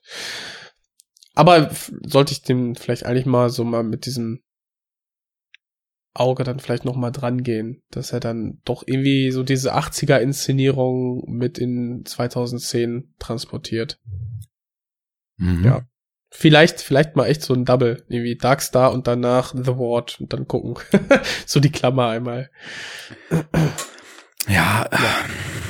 Ich hast mich, du denn? Ich, ich kenne The Ward auch nicht. Ja. Für mich hat Carpenter mit Ghost of Mars irgendwie so seine Karriere beendet.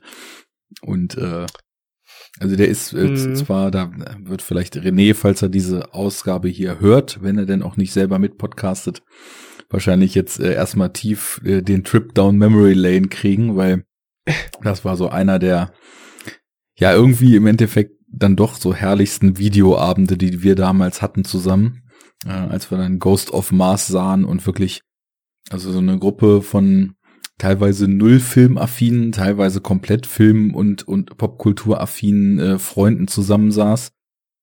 Und ich glaube, so nach, nach einer Weile einfach so ein Schweigen sich einstellte und kein, kein Mensch mehr irgendwas gesagt hat. Und irgendwann brach es so raus und also die Unfassbarkeit darüber, was wir da eigentlich gerade sehen, hat, hat sich so plötzlich materialisiert. So, The Elephant in the Room ist plötzlich äh, ausgesprochen worden und dann war er auch da und hat alles kaputt getreten und irgendwie haben wir dann so echt eine, eine schöne ja eigentlich so wie man so einen Trash-Film mit Freunden guckt, ne? Also haben den Film irgendwie nur noch demontiert, während wir ihn gesehen haben und so war er dann so schlechter auch gewesen, ist irgendwie ein schöner Videoabend und ist äh, zum geflügelten Wort geworden. Also wir haben, glaube ich, drei, vier Jahre lang, wenn wir in der Videothek waren, immer noch gesagt, so, wollen wir was Geiles sehen oder darf es wieder Ghost of Mars sein? Und also das war wirklich so der Inbegriff von dem Schlechtesten, was wir alle jemals oder seit ganz langem gesehen hatten. Komplett Ah. unfassbar. Aber Ich habe null Erinnerung, nur noch irgendwie an so eine komische Fratze, aber ich, Ice Ja. Cube und Kiss. ja. I don't know, das ist auch alles irgendwie, da gab's nicht in einem ähnlichen Zeitraum auch noch irgendwie so einen Mars-Film, wo sie dann nachher äh, in Ja, so ein Raumschiff Mission gehen. to Mars von, ich glaube Genau. sogar Brian De Palma, der auch ganz schön schlecht ist. Und beide waren einfach richtig Ja. scheiße. also das, das stimmt. Die sind beide äh, absolut keine Glanzleistungen von jeweils sehr, sehr guten Regisseuren Hm. gedreht und äh, dann so, so mehr oder weniger doppelter Totalausfall. Warte. Ja, den haben sie, die haben sie zum Mars geschossen. Ich finde es sehr schade, dass die Hörer dein Gesicht nicht sehen können zu dem Tusch. Ich nicht. ah, Ja, geil. nee, nee. Also, Ja, ähm, schlimm eigentlich. Jetzt haben wir Carpenter natürlich von der völlig falschen Seite aufgerollt. Du hast zumindest so ein bisschen geschwärmt. Ich rede hier minutenlang über den schlechtesten Film, den er je gedreht hat und drehen wird. Natürlich ist Carpenter in der Zeit davor, und das umschließt irgendwie mal locker 30 Jahre, ein äh, unfassbar guter Regisseur gewesen. Wir haben über The Thing schon im Enough Talk gesprochen. Ähm, da warst du, glaube ich, damals noch nicht dabei. Dafür äh, Daniel und Dennis. Dafür entschuldige ich mich. Ja, ich nehme es dir auch bis jetzt noch übel, aber du du baust schon Credits auf langsam. Ja, gut. Der neue macht sich. Wo ist mein Geld? Ich hab Geld, du hast keins, denn es ist alles meins. Sehr gut. Ja. Also Ja, Carpenter, was war jetzt nicht zu laut? Traumhaft. Ich weiß nicht mehr, ich weiß nicht mehr, was ich äh, damals erstmalig von ihm gesehen habe. So, ich, ich, ich tanzte als äh, recht kleiner Pöks immer im Bahnhof in der äh, Schreibwarenhandlung, die auch so ein so ein, so ein Rollständer, Drehständer, Videokassetten hatte. Äh, jahrelang immer über geil. äh, um die um die Videokassette von They Live, also damals natürlich Sie leben drumherum und äh, zog mir irgendwie immer wieder auf dem Klappentext diese diese Screenshots, wo man dann die Sicht durch die Brille sieht und aus They Live dann quasi diese Aliens dann sehen kann rein. Dachte mir, oh, was muss das für ein krasser Film sein? Und irgendwann habe ich dann nämlich bei einem Kumpel mal Sie leben gesehen und äh, das war so ein Fall von total jung gewesen, Film gesehen, unendliche Erwartungshaltung gehabt. Das heißt, der Film konnte gar nicht schlecht sein. Also es wäre egal, was ich da gesehen hätte. Äh, They Live hätte mich auf jeden Fall umgehauen. Und ja, dann Und Snack. dann hast du die, diese total lame Prügelei gesehen und dachtest, what the fuck? Na, Mann, Rowdy Roddy Piper. Das war ja, das war ja wie Hauptgewinn und Weihnachten zusammen. Ach, war das dein Held, oder was? er ist ein Wrestler gewesen, ne? Das reicht ja. Ja. Ja, totale Spacken, oder nicht? Da ist sie die Kontroverse. Ich verordne dir, ich verordne dir jetzt erstmal täglich 30 Minuten lang Ultimate Warrior Promos auf Loop zu gucken und dann reden wir erstmal weiter.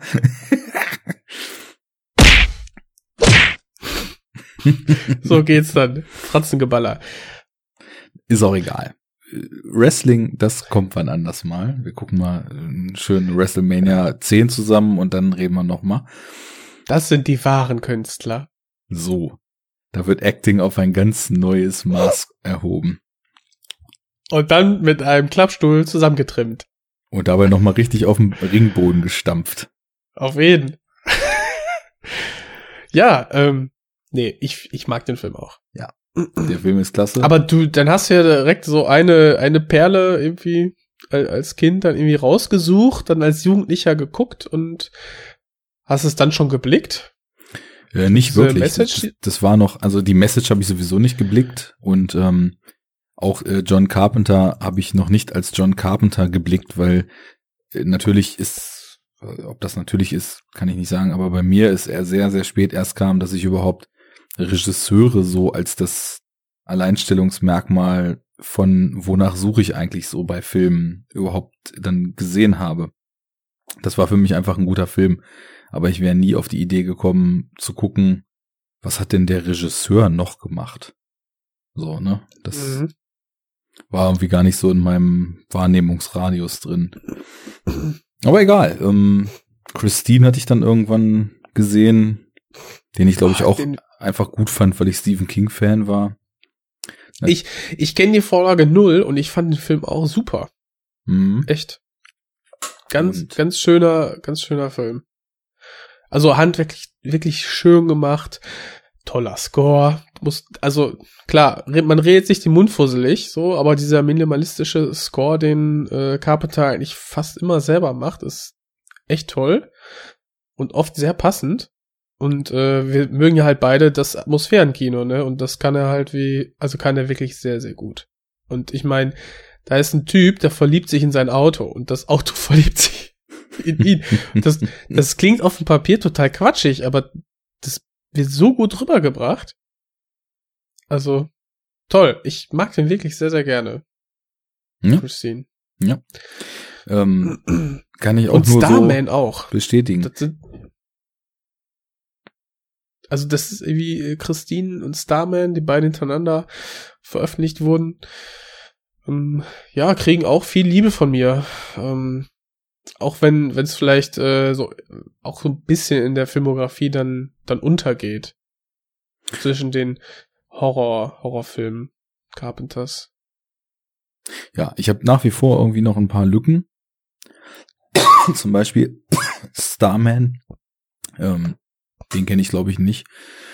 Solche Sachen wie Big Trouble in Little China.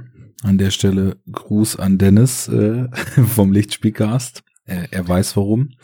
Ähm, habe ich vor so langer Zeit gesehen, dass ich nichts mehr weiß, aber dafür habe ich sowas wie The Thing oder äh, The Fog oder They Live oder jetzt eben auch äh, wieder Mächte des Wahnsinns oder ähm, In the Mouth of Madness dann eben doch mhm. äh, lieben gelernt und äh, Halloween natürlich sind also ganz, ganz großartige Dinger und ich, äh, das ist aber wie gesagt, das ist alles total lang her gewesen und so Videothekenzeit und ein paar haben dann eben überlebt, die ich auch immer wieder so sehe.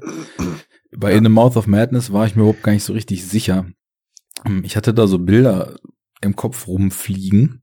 Ähm, irgendwie Sam Neill und, und irgendwie meine ich mich aber erinnert zu haben, dass mir das früher, dass es mal so ein Film war, den ich so gesehen habe, aber irgendwie vielleicht im falschen Alter, wo ich dann irgendwie noch andere Sachen sehen wollte als diesen, naja, eigentlich eher ruhigen und eher so komplett äh, psychologisch funktionierenden Film über eine ganze Zeit lang. Ähm, das hat sich jetzt geändert, denn in The Mouth of Madness ist ein sehr, sehr exzellenter Film. Das kann man nicht anders sagen. Mhm. Du hast ja gerade gesagt, du kennst ihn auch. Ähm, nichtsdestotrotz, ja. kurzer Abriss. Ähm, es gibt, es gibt einen Autor und dieser Autor ist ganz eindeutig an H.P. Lovecraft angelehnt. Ähm, dieser Autor schreibt Bücher, die die Massen begeistern, Horrorliteratur, hat eine riesen Fanbase, die seine Bücher feiert und die inbrünstig äh, das, das neue Buch von Sutter Kane erwartet. Bloß das Problem ist, Sutter Kane ist verschwunden und äh, hat das Manuskript mitgenommen.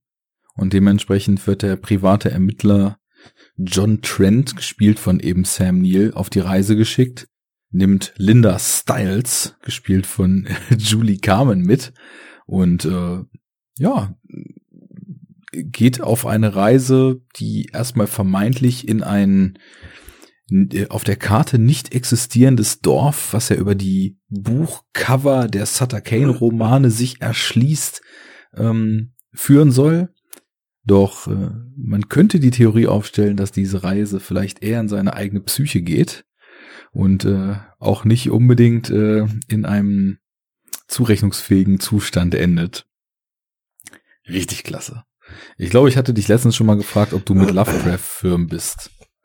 Nee, also ich bin, was, was ähm, Bücher anbelangt, bin ich, ähm, naja, ein unbeschriebenes Blatt. Mhm. Also, Get it? ähm, ja, ich, ich lese wenig Unterhaltungsliteratur. Muss Mhm. man einfach so sagen.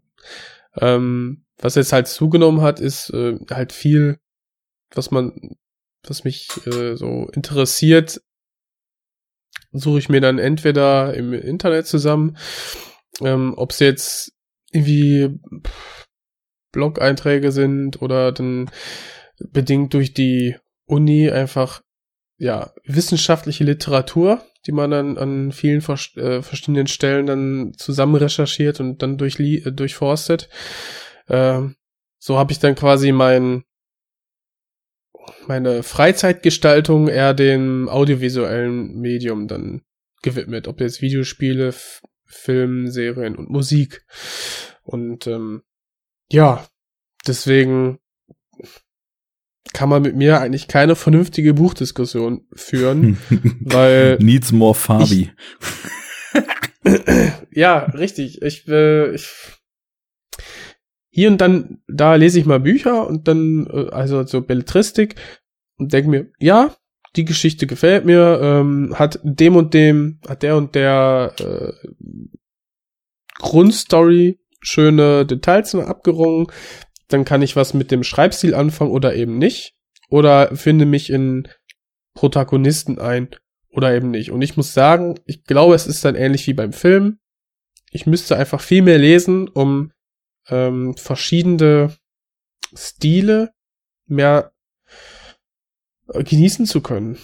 Und dann gibt es da Bücher, die mir eine, meistens, eigentlich waren es, es gibt, glaube ich, eine Protagonistin, und zwar diese Lisbeth Salander aus diesen, aus diesen äh, Verbindungstri aus dieser Millennium-Trilogie, die mal von einem Mann geschrieben wurde, die ich dann cool fand, als Mhm. weiblichen Charakter. So. Ich müsste mal gucken, wie es bei Frauencharakteren äh, ist, die von einer Autorin geschrieben wurden. Müsste ich echt mal ausprobieren. Das nervt mich halt oft manchmal, also so diese Innensicht zu lesen, wo ich denke, boah, interessiert mich null. Und dann merke ich, ja, guck mal, ist von einem Typen geschrieben, der wahrscheinlich keine Ahnung hat. Also ich kann dich Und, äh, beruhigen. Dieses Problem wirst du bei H.P. Lovecraft nicht bekommen, denn H.P. Alles Männer. H.P. Lovecraft hat seine Romane in einer Zeit verfasst, als die Welt ganz klar von Männern gedreht wurde. Und äh, Hm. seine Protagonisten sind durchweg immer Männer. Und ja, die, die Romane und Kurzgeschichten und ja, weiß nicht, ob man das dann irgendwie nur Roman, Kurzroman, Kurzgeschichte nennen soll, die sind alle nicht sonderlich lang. Also vielleicht mal auf 70 bis 100 Seiten oder so hoch. Und Ach. die hat er halt von 1920 oder 17 an bis in die 30er, 40er Jahre geschrieben. Und äh, das Coole bei Lovecraft ist halt, also wenn du das heute liest, du meintest ja, ein Stil kann dich halt eben äh, überzeugen. Ob der das schafft, ist die Frage, weil das ist unheimlich altmodisch geschrieben, das muss man schon sagen.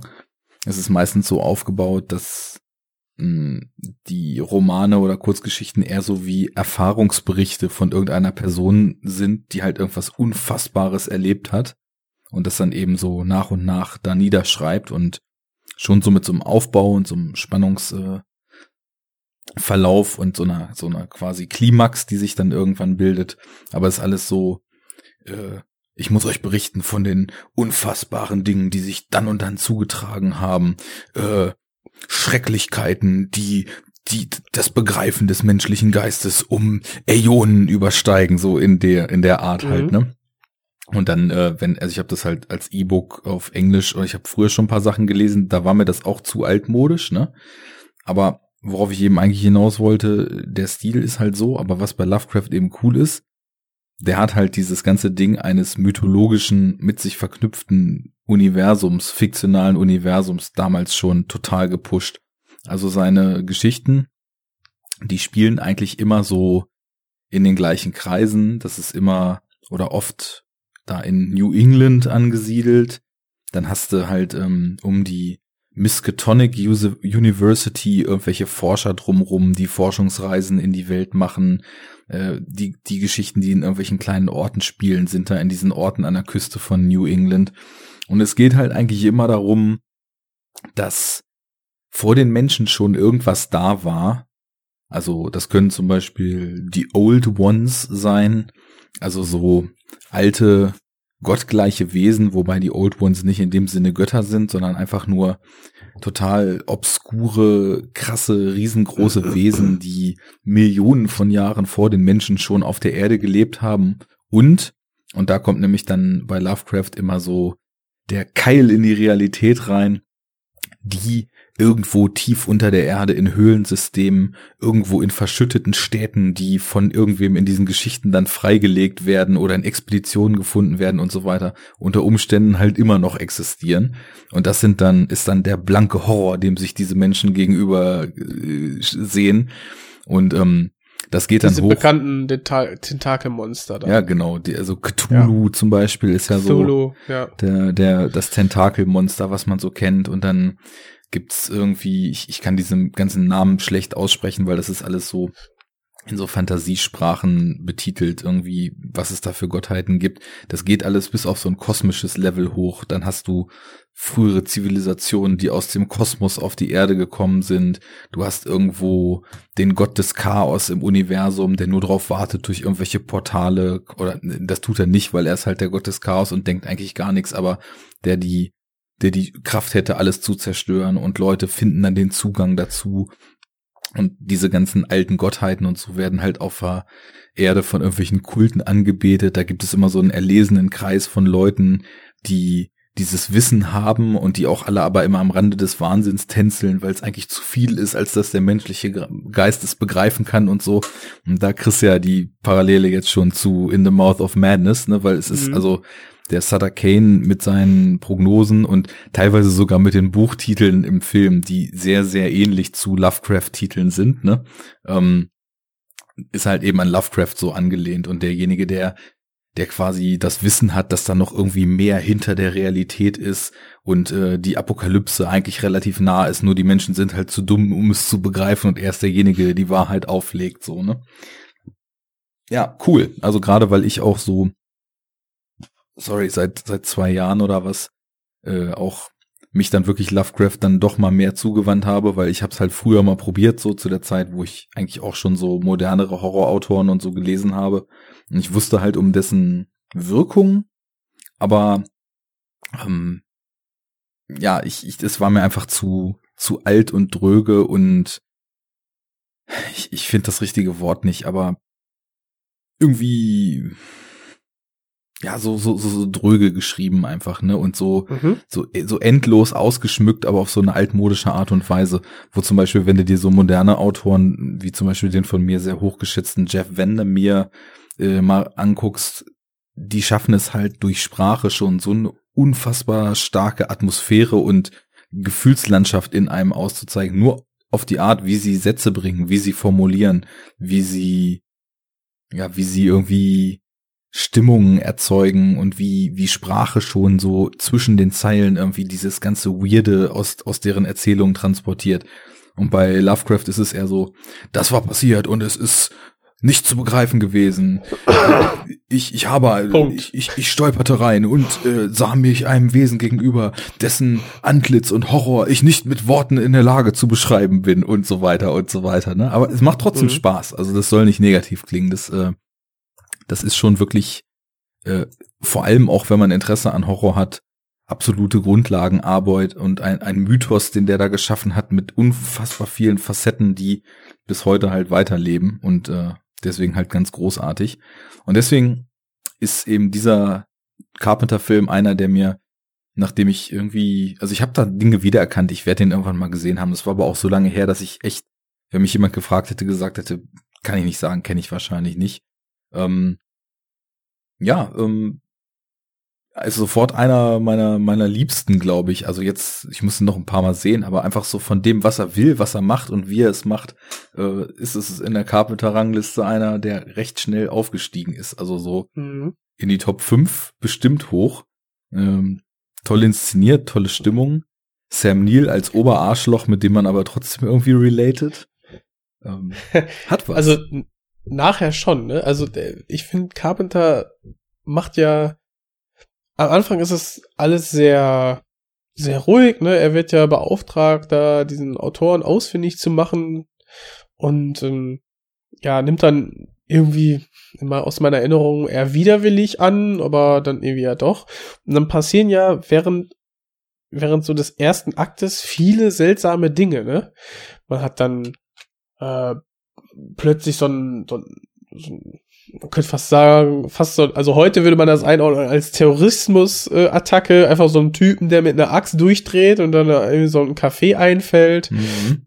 Ähm, und nachher äh, findet er dann quasi dieses Dorf und kommt, kann sich aus diesem Dorf nicht mehr entfernen und alle Menschen reagieren äußerst seltsam auf ihn, ähm, bis er dann den äh, Autoren findet in einer Kirche ähm, und dann die diese diese Realität, die er ja zu zu verstehen glaubt, dann vollkommen in Frage gestellt wird. Und ähm, ja, das ist ein sehr schöner, behutsamer, langsamer Aufbau, was man wirklich mögen muss, der aber quasi gespickt ist von sehr, sehr vielen Seltsamkeiten auf dem Weg, bis, bis der Autor gefunden wird. Und das Ende ist, setzt das alles dann nochmal ganz schön in, in Relation und macht auch dann echt Sinn. Und das, man kann diesen Film einfach auch, ähm, ja, in eine Gruppe Film zusammenfassen, die ich sehr mag, aber die natürlich dann sehr viel vom Ende vorwegnehmen, äh, was man hier an der Stelle nicht tun sollte. Ja, äh, das interessiert mich nochmal, welche Gruppe du dann da so mit meinst. Aber ich will nochmal aufgreifen, was du sagtest. Es passieren so viele kleine Seltsamkeiten und genau die machen es nämlich für mich aus. Weil Mhm. da ist nämlich Carpenters Stärke. Er schafft es, die ganze Welt so zu inszenieren, dass man sich relativ früh plötzlich nicht mehr sicher ist, ist das jetzt überhaupt diese Welt? Träumt hier irgendjemand? Hat hier irgendjemand Visionen? Sind wir in irgendwelchen Wahrnehmungsloops gefangen? Ist das real? Was passiert hier eigentlich gerade? So kleine Momente oder auch größere Momente. Sie kommen in diesem Ort an und da hängt ein Gemälde und sie gucken doch mal hin und plötzlich ist das Gemälde anders. Sie Mhm. fahren nachts über irgendwelche Landstraßen Stimmt. und plötzlich fährt da, kämpft sich da ein kleiner Junge oder oh nee, ein junger Mann auf dem Fahrrad ab, guckt total verstört, sie fahren an ihm vorbei. Eine Zeit lang später kommt ihnen jemand entgegen und das ist ein alter Mann und auf einmal siehst du, das ist dasselbe Fahrrad, das sind dieselben Klamotten. Was passiert hier? Sind wir plötzlich in irgendeiner Zeitschleife? Ist das derselbe Mensch? Warum fährt er 50 Jahre seit seinem Leben, seines Lebens Fahrrad? Und natürlich sind das Fragen, die sich nicht so, die sich nicht so explizit stellen, aber da stimmt was nicht. Und da schafft es eben Carpenter total schön, so an den Grundfesten von Wahrnehmung und Realität zu wackeln und eben auch filmisch so eine Entsprechung für das Abdriften in den Wahnsinn zu finden. Weil, das ist natürlich die Frage, ist es der Wahnsinn? Wer ist hier wahnsinnig? Was ist real?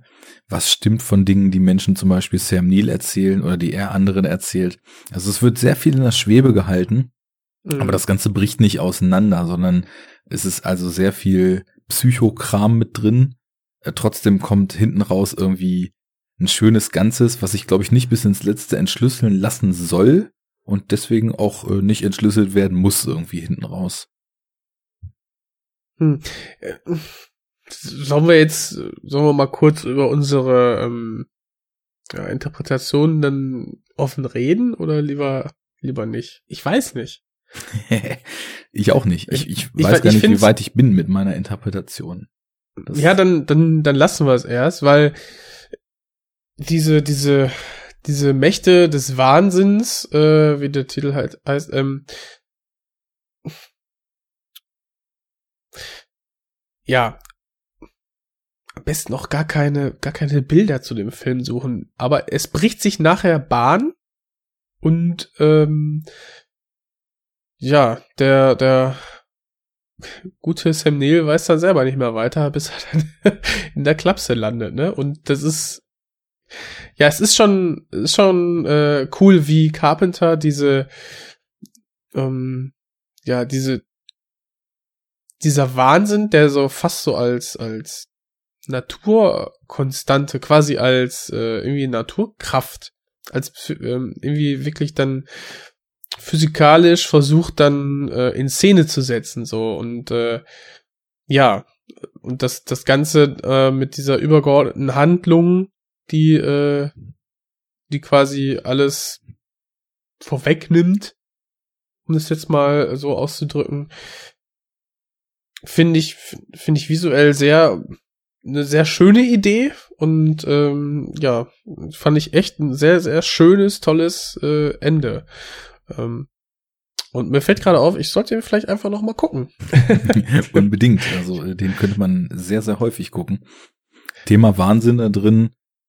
Ja, der Wahnsinn, der kriegt irgendwie auch sowas, sowas Greifbares und kommt wirklich wie so eine klare Komponente immer mehr in das Leben rein. Aber was er schön damit verknüpft, ist auch so ein, ja eigentlich auch so ein Lovecraft-Motiv. Der Wahnsinn kommt halt mit dem Verständnis. Also wenn du wenn du gar Ah, nicht, ja, stimmt. wenn du ja. gar nicht weißt, ähm, was, was für Dinge da schlummern, lebst du eigentlich ein relativ befreites Leben und wirst glücklich.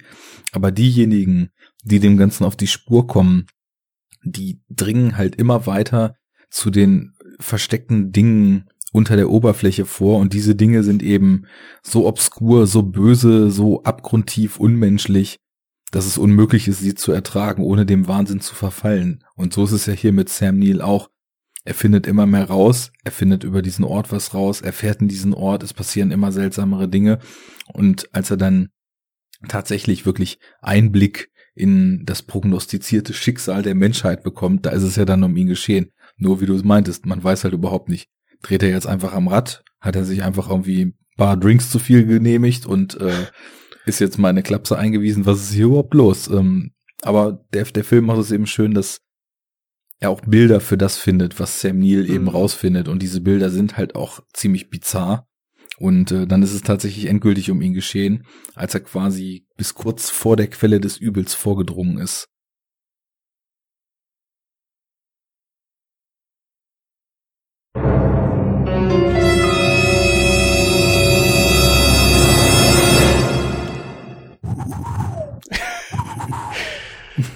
Ja, ich, äh, ich weiß gar nicht, ja, ähm, ich weiß gar nicht mehr so diese, diese ganzen Details, die, äh, die Carpenter dann findet, um, um quasi diesen Wahnsinn, der sich dann langsam Bahn bricht, äh, ja, zu visualisieren. Ich kenne nur noch ein paar, äh, ja, so, so ikonischere äh, Momente und so, die sich dann echt in meinen Kopf gebrannt haben. So dieser, dieser Junge, das war mir eigentlich schon wieder total empfallen, aber dann habe ich mich jetzt auch wieder an diese sehr komische Autofahrt dann erinnert. Aber ja, ich kann wirklich nur sagen, dass äh, mir die, diese teilweise plakativen ähm, visuellen Ideen sehr gefallen haben und äh, das auch offensichtliche oder sehr stark oder vereinfachte Bilder ähm,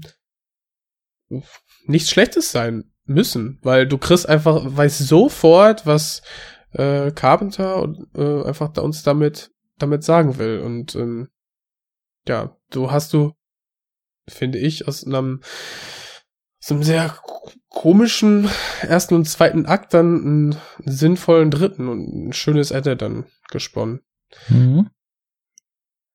Ist für mich auch irgendwie ein sehr schönes Beispiel für so einen Film, der irgendwie auch ja viel im Kopf der Figuren spielt und dann einfach sehr unklar, aber trotzdem klar ans Ende kommt. Ich, ich, ich mag sowas gern. Das ist so genau die Art von Film, die ich eine ganze Zeit lang total geliebt und auch immer gesucht habe.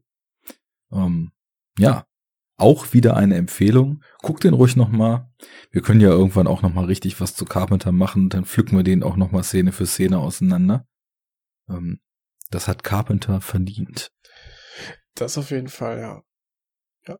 Nö, hätte ich, hätte ich Spaß dran. Ähm, ist aber auch, also Carpenter ist, glaube ich, schon einer der, der Regisseure, die auch gerade im, im Podcast-Bereich gut, gut Einklang gefunden hat schon. Das stimmt. Da machen wir da machen wir dann nichts Neues, aber scheiß drauf. Unseren Senf geben wir trotzdem dazu. Muss sein. Ihr wollt doch wissen, was wir davon halten. So. Okay. Zu From Beyond sage ich jetzt nichts mehr, weil du jetzt wieder was sagst. Ach, sollen wir ähm, aufgrund der fortgeschrittenen Stunde zu einem Film kommen, den wir ähm, ja beide in diesem Oktober gesehen haben und damit äh, das Roundup beschließen? Um mal einen guten Freund von mir zu zitieren, so wird's gemacht. Sehr gut. Dann äh, würde ich sagen, ähm, machen wir das doch. ich habe nachgeladen. es soll weitergehen. Ähm, ja, wir haben beide in diesem Oktober Don't Breathe gesehen und äh, ja, wollen da noch mal kurz drüber sprechen, weil ich hätte schon ähm, im, in unserer ersten Runde dazu mehr sagen können, Mhm. aber weil du meintest, hey, äh, den, den gucke ich auch und so, dann lass das doch später machen, wollen wir das jetzt tun. Lass uns das jetzt tun. Genau. Klingt doch gescheit. tun. Lass es uns tun. Ja, ähm, Don't Breathe ist äh, ja ein schöner Horrorfilm, so viel sei verraten. Ähm, ja, aus dem Jahre 2016 und ähm, geht knackige 88 Minuten und ähm, ja, ist von Fede Alvarez inszeniert. Der ist seines Zeichens der Direktor des Films und ähm, ich kenne, muss ich sagen, leider nichts von ihm. Und äh, außer Don't Breathe. Ah, und da manifestiert sich schon der Schmerz. ähm, Ähm, ich würde jetzt natürlich, naja, lügen, wenn ich sagen würde, ich kenne viel von ihm. Ich kenne die bis jetzt äh, zwei von ihm gedrehten und in Deutschland auch verfügbaren Langfilme. Denn äh, The Girl in the Spider's Web, was ja quasi der zweite Teil der US-Adaption der von dir heute bereits angesprochenen Millennium-Trilogie sein wird, wo ja mit Verblendung Fincher vor sieben Jahren wahrscheinlich, ne? Äh, den, den Teil mit Daniel Craig und, nee, nicht Daniel Craig, aber mit Rooney Mara gedreht hat. Da kommt ja von Fede Alvarez jetzt der nächste Teil raus, der auch echt krass aussah. Da habe ich durch Zufall im Kino mal einen Trailer von gesehen. Aber ansonsten gab es von ihm ja bis jetzt nur in, also 2016 erschienen Don't Breathe und 2013 erschienen das Remake von Evil Dead. Und mhm. dieses Remake kenne ich. Und dieses Remake hat den Namen für mich aber erstmal sofort mit Anlauf und volles Pfund auf meinen Radar katapultiert. Weil das Ding ist ein Brett vor dem Herrn, womit, so viel können wir vielleicht schon mal vorwegnehmen, er nun schon zwei Bretter vor dem Herrn gedreht hat. Nee, echt, äh, das ist, das ist richtig, richtig stark. Und da lasse ich auch sämtliche Antipathien gegen Remakes und so weiter fallen und sage, diese beinharte, echt kranke und zwischenzeitlich aber auch absurd lustige Neuinterpretation des Stoffes, die hat's gebraucht. Also die Filmwelt wäre eine schlechtere, wenn es das Evil Dead Remake nicht gäbe. Und ja, ich muss mir halt unbedingt mal geben. Mhm. Ich muss aber kurz äh, ergänzend sagen, dass der Film in der Millennium, äh, bei der Millennium, in dieser Millennium-Trilogie, dass das wohl der vierte ist. Mhm. Also, dass die Trilogie eigentlich keine Trilogie ist, sondern eine Quintologie. Ähm, nee, auch nicht. Keine Ahnung. Ich, äh, ich glaube, dass Oh ja, ganz, ganz, ganz gefährlich jetzt. Ähm, Verschwörung ist es und das ist der vierte dieser Buchreihe, der quasi nach dem, äh, nach der Trilogie dann quasi spielt. Mhm. Im Deutschen heißen die alle eben alles mit fair, ne? Irgendwie Verblendung, Verdammnis, Vergebung. Das ist so diese Trilogie, die ich dann auch mal gelesen habe, weil man es hieß, ja, muss mal lesen, ganz, ganz toll. Äh, habe ich dann auch getan. Äh, und danach kommt wohl Verschwörung und Verfolgung. Das ist jetzt ähm, ja Verschwörung, die Herr Okay. Alvarez dann inszeniert. Keine Ahnung, ob das jetzt. Naja, nicht, dass ihr hier dumm sterbt, ne? Deswegen aber kurz angemerkt, jetzt bin ich, jetzt bin ich äh, beruhigt. Genau, wir wollen ja schließlich auch die Fakten gerade ziehen. Dass da irgendwer noch sagt, bei Enough Talk würde Unsinn geredet. Hallo! Wer sagt denn sowas? Echt? Nein, äh, das passiert hier nicht. Aber dann äh, Genau. sag doch mal, oder erzähl uns doch mal, wenn du jetzt Evil Dead, das Remake, gar nicht auf dem Schirm hattest, was hat dich dann ausschlaggebend dazu bewogen, Don't Breathe zu schauen? Mm, Der, also die das Kritiker-Echo aus 2016 und jetzt die Möglichkeit, den ähm, im Streaming-Abo ähm, zu schauen. Und dachte ich, geil, darauf habe ich mich gefreut ähm, und pünktlich zum Oktober ähm, kann ich mir jetzt angucken und äh, somit war es äh, um den Film geschehen. Äh, der kam auf meine Watchlist. Und ja, ich habe dann auch damit quasi den Oktober dann auch begonnen. Also es war wirklich einer der ersten Filme, die, die dann auf der Liste landeten. Mhm. Und es sollte auch kein Fehler gewesen sein.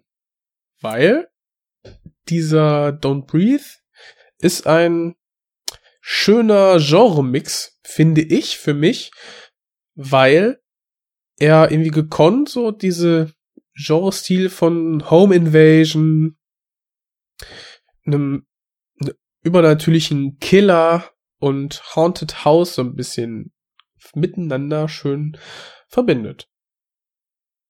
Schön Das geht- gesagt.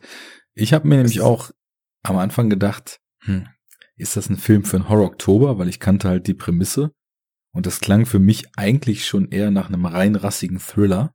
Aber genau das, was du gerade gesagt hast, die Versatzstücke aus Haunted House, die Versatzstücke irgendwie auch aus einem Slasher, so ein Killer, der irgendwie ja fast übernatürlich wirkt, weil er an einem Ort auf plötzlich verschwindet und am anderen wieder auftaucht, der plötzlich da ist, der plötzlich weg ist und der in seinen Handlungen und seinen seinen Bewegungen so überhaupt nicht vorhersehbar ist.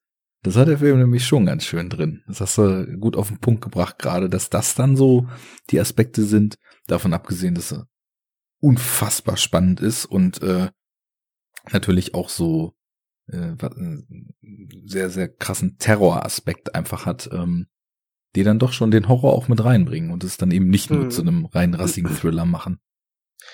Genau, aber auf dem Papier hast recht, das ist schon irgendwie Thriller-mäßig. Man könnte sagen Horror-Thriller, denn die Protagonisten, also es ist quasi eine Gruppe von drei Jugendlichen, die in äh, Detroit quasi abhängen und ähm, ähm, teilweise aus prekären Verhältnissen kommen und einfach Einbrüche begehen, um zum einen Geld und um zum einen anderen Nervenkitzel zu bekommen.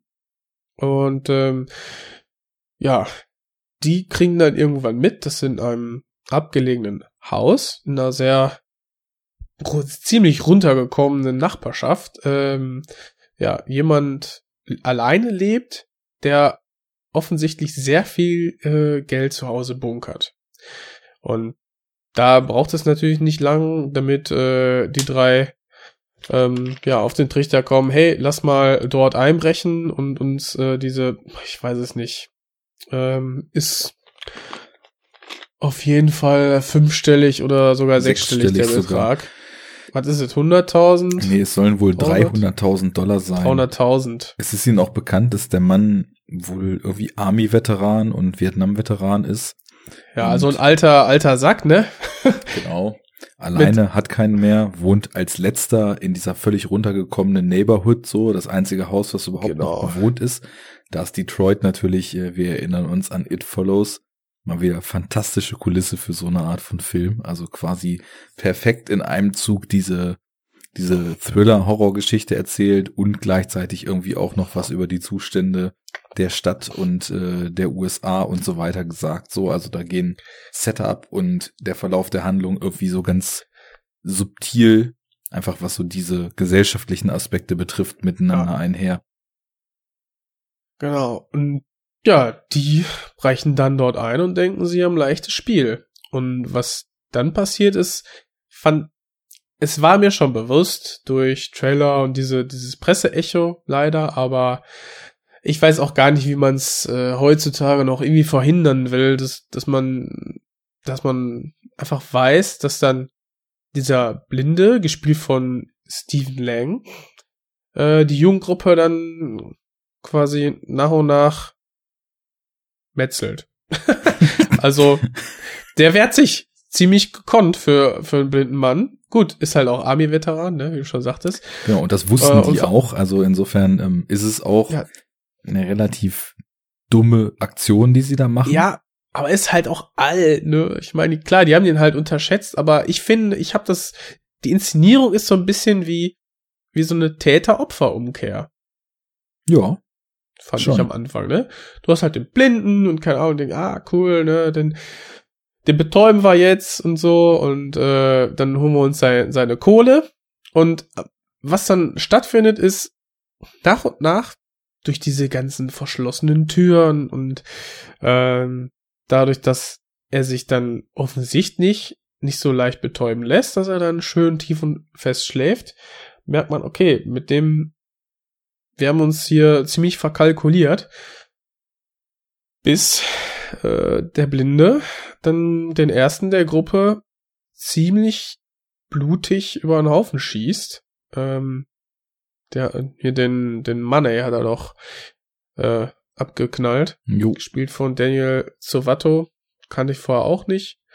Und ähm, allerdings muss man dazu ja, sagen, da, die beiden anderen Darsteller aus diesem ja. Trio, nämlich zum einen Jane Levi, die ja auch schon im Evil Dead Remake die Hauptrolle gespielt hat und die man ah, aus der okay. ziemlich coolen Serie Suburgatory kennen könnte. Ähm, die ist leider nach drei Staffeln abgesetzt worden, aber das wär, war irgendwie auch eine total köstliche Satire so auf das amerikanische Vorstadtleben. Ähm, die spielt mit und den, hm. den Dylan äh, Minetti, nee, wie heißt er?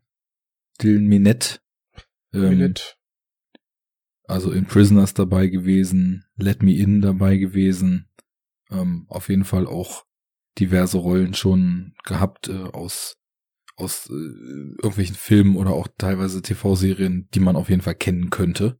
Also so mhm. zwei von dreien haben schon eine History und da hat's bei dem Gesicht geklingelt, als ich die gesehen habe. Und die machen ihre Sache wirklich sehr gut. Muss man sagen. Ja, und die merken dann halt, okay, krass, mit dem ist nicht gut Kirschen essen und ja, dann beginnt ein ein, ein, doch, dieser, dieser Horrorfilm in Rahmen eines Kammerspiels. Und das fand ich sehr, sehr schön. Und die Idee war toll und was, was an visuellen, schön designten Kamerafahrten hier aufgebracht wird, ist wirklich richtig geil. Überhaupt Mann, an Style. Ist, ist der hübsch? Kannst du sagen, ja hat Alvarez auch schon im vorherigen Film bewiesen, dass er da ein ganz krasses Händchen für hat. Und was er hier aus diesem begrenzten Setting rausholt, später dann auch durch Wechsel der Form, Spiel mit Licht und Dunkelheit und so weiter, ist wirklich, wirklich stark. Ich meine, der Film hat ja so einen sehr körnig, grainigen Look, ähm, schon auch starke Farbfilter drauf, aber eben so, dass das irgendwie einen eigenen Stil bildet, ne? Und ja, ich habe, als mhm. ich dir eben so lauschte, dachte ich mir, wenn man den Film jetzt nicht so kennt, dann fragt man sich doch wahrscheinlich, na ja, die sind jetzt bei den Blinden da drin, das läuft nicht so, warum hauen sie denn nicht einfach ab? Dazu muss man halt noch sagen, dass der Typ halt auch nicht einfach nur in einem Haus wohnt, sondern dass der sich da wirklich halt eine Festung gebaut hat. Und als das Ganze dann irgendwie droht aus dem Ruder zu laufen, fand ich dann eben sehr schön, also er, er, er zeigt halt sofort, er macht keine Gefangenen im wahrsten Sinne des Wortes. Und ähm, die beiden, die dann eben noch drin sind, verstecken sich halt erstmal, um, das finde ich schön, wie der Titel eben auch so ein ganz krasses Element des Films wiedergibt, trauen sich eben nicht mal zu atmen, weil, ne, heightened senses so, äh, der, der hört ja dann halt irgendwie auch besser und so weiter, Mhm. liegen da irgendwie. Ähm, und dann rammelt der die Bude da halt erstmal richtig zu. Also da ist dann halt plötzlich aus dem Eindringen in dieses Haus ist ein Gefangenwerden in diesem Haus geworden. Und dann Mhm. geht das halt richtig zur Sache. Und äh, auch wenn das vielleicht irgendwie alles erstmal so nach relativ gewöhnlicher Home Invasion Kost klingt, ist es halt nicht. Weil dadurch, dass, durch, dass du die Komponente hast, dass dieser Mann nicht sehen kann, entstehen halt ganz, ganz seltsame Bilder, die man, die eben auch so mit den, mit den gewöhnlichen Bildern und mit der, äh, mit den Abläufen, auf die man so trainiert ist in so einer Art von Film, über die Sehgewohnheit total brechen, ne? Es kann halt einfach Mhm. dann einfach, oder es kommt mir einfach vor, dass zum Beispiel Rocky irgendwie an die Wand gekauert da liegt und er kommt reingelaufen und stratzt einfach an ihr vorbei und sie liegt halt direkt daneben. Aber dadurch, dass er halt nicht sehen kann, ist auf der einen Seite so eine ganz andere Nähe möglich und auf der anderen Seite sind es äh, nicht die üblichen Aspekte, die eben ausschlaggebend sind, ob sie dann gebastelt wird oder nicht wird, sondern ähm, da ist ein Sinn rausgenommen, dadurch spielen die anderen eine viel, viel höhere Rolle und dadurch schafft der Film halt auch immer wieder Bilder zu schaffen, die ungewöhnlich sind für das Genre. du hast, du hast quasi das Handicap des, ja, des Verfolgers, der durch seine, ja, verbesserten Sinne, ähm, ja, dann fast so ein bisschen übernatürlich wirkt, denn er weiß nicht, wie viele Personen in diesem Haus, äh, ja, gerade sich befinden, nachdem er den einen abgeknallt hat und bleibt dann regungslos stehen und horcht einfach nur und wartet. Und auf der, ja, auf der Audioebene des Films wird das auch perfekt eingefangen, weil Mhm. im Prinzip jede, jede Muskelanspannung, jedes Leder, äh, Knarzen oder, oder Bewegen ist vom, vom Stoff, was dann normalerweise einfach so zum, zum normalen Usus gehört, jedes Films, ne, das wird einfach drüber gelegt, weil dann fühlt sich die Welt einfach echter an. Spielt jetzt hier ein viel, viel, viel, viel größeres, äh, ähm, viel wichtigeres Detail, Es hat mehr Gewicht, ne? hat mehr Und Gewicht, genau. Auf der anderen und- Seite dann, also die Sachen, die du dann normalerweise schon hören würdest, wie eine knarzende Diele oder so, die wirken halt wie eine Explosion in dieser Welt, wo der ganze Ton so gedämpft ist, ne? ja, du hast, genau, in diesen, in diesen Situationen, wo dann einfach nichts passiert, hast du keine Musik, kein gar nichts und du hörst dann vielleicht so ein, das Atmen des, äh, des Blinden Oder das des Schnüffeln. Verfolgers. Genau. Und ja, die Protagonistin, wie auf dem äh, Plakat selber, hält sich dann halt die Hände vorm Mund, weil die so wenig, ähm, ja, Sound, also so wenig Laute von sich geben möchte, wie es nur irgendwie geht, weil sie natürlich nicht auf mich sich aufmerksam machen will. Ja, und äh, dann geht's plötzlich einfach weiter. Der äh, Verfolger oder der, ne, der das Monster fast beginnt dann quasi in einer schnellen Routine einfach alles zu verrammeln und du merkst dann, ne, wie du schon sagtest, äh, dass sie jetzt einen gefangen sind, ne? Und äh, ja, die oberste Devise ist es einfach irgendwie mit dem Geld äh, verschwinden, zu verschwinden, wenn es irgendwie geht. Ja. Und dann sind einfach so Schuhe, die unter den Küchentisch gestellt wurden am Anfang, ergeben sich dann quasi als äh, klar, er ist blind, er kann sie nicht sehen, aber durch äh, einen Zufall merkt er halt, okay, hier stehen weitere Schuhe und dann wird's einfach nur visuell angefangen, eingefangen, dass er dann kurz innehält, zu den Schuhen greift und merkt, ja, kacke, das sind hier drei, beziehungsweise hier sind noch mehr Schuhpaare. Und ähm, ja, er weiß dann ziemlich genau, okay, jetzt äh, muss ich hier meine, die anderen zwei Gefangenen in meinem, in meinem Haus, muss ich jetzt noch dingfest machen. Und das ist halt, ist halt geil. Da spielt Du dann auch, da spielt dann Alvarez sehr, sehr schön mit den Motiven, die er vorher selbst eingeführt hat.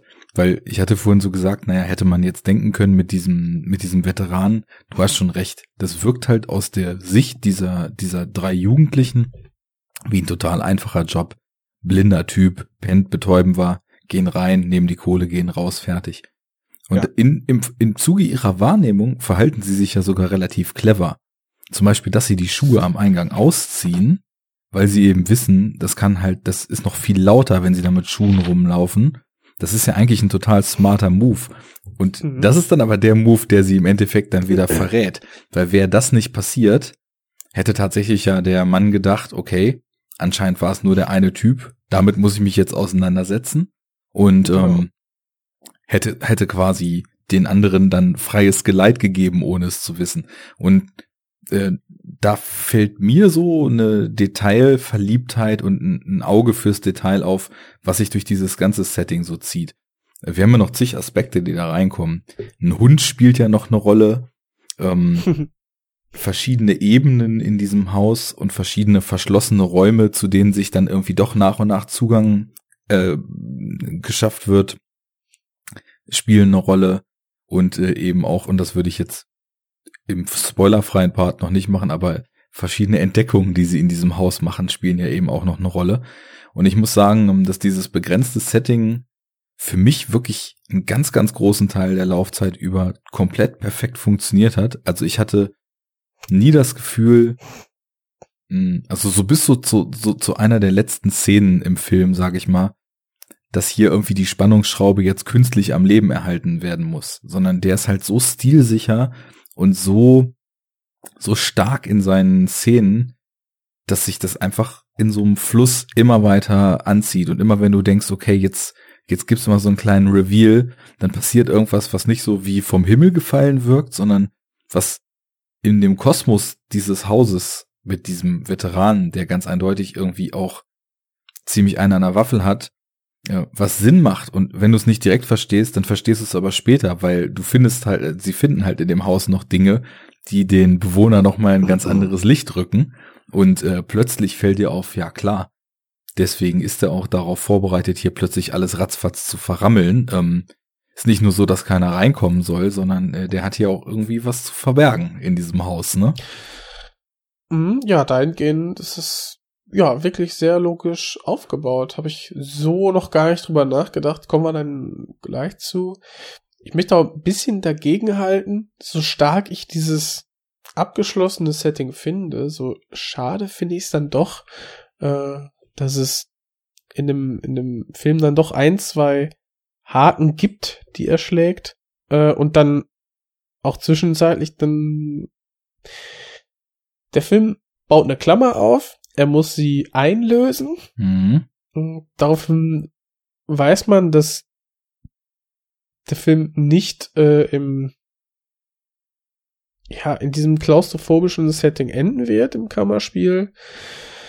Und es ist, ich finde, das hätte er einfach ähm, nicht gebraucht. Im, für, für mich wäre es noch ein Tick stärker gewesen, wenn er diese wenn er mutig gewesen wäre, vielleicht, wenn, ich weiß nicht, ob das ein Zeichen für Schwäche ist dann in dem Sinne, aber ähm, wenn er im Haus geblieben wäre, das hätte mir voll und ganz gereicht, weil er eben so schön stark inszeniert ist und auch in Momenten, äh, wo man denkt, ah, okay, man, diese Flucht ist äh, äh, geschafft, das dann nochmal umzukehren, ist äh, ja, ist, ich verstehe die Idee, äh, die, die ist auch reizvoll, aber mh, war jetzt für mich per, persönlich ähm, entweder zu unter zu, also zu unterentwickelt oder dann wirkte dann doch ein bisschen wie, okay, hier habe ich noch mal einen zusätzlichen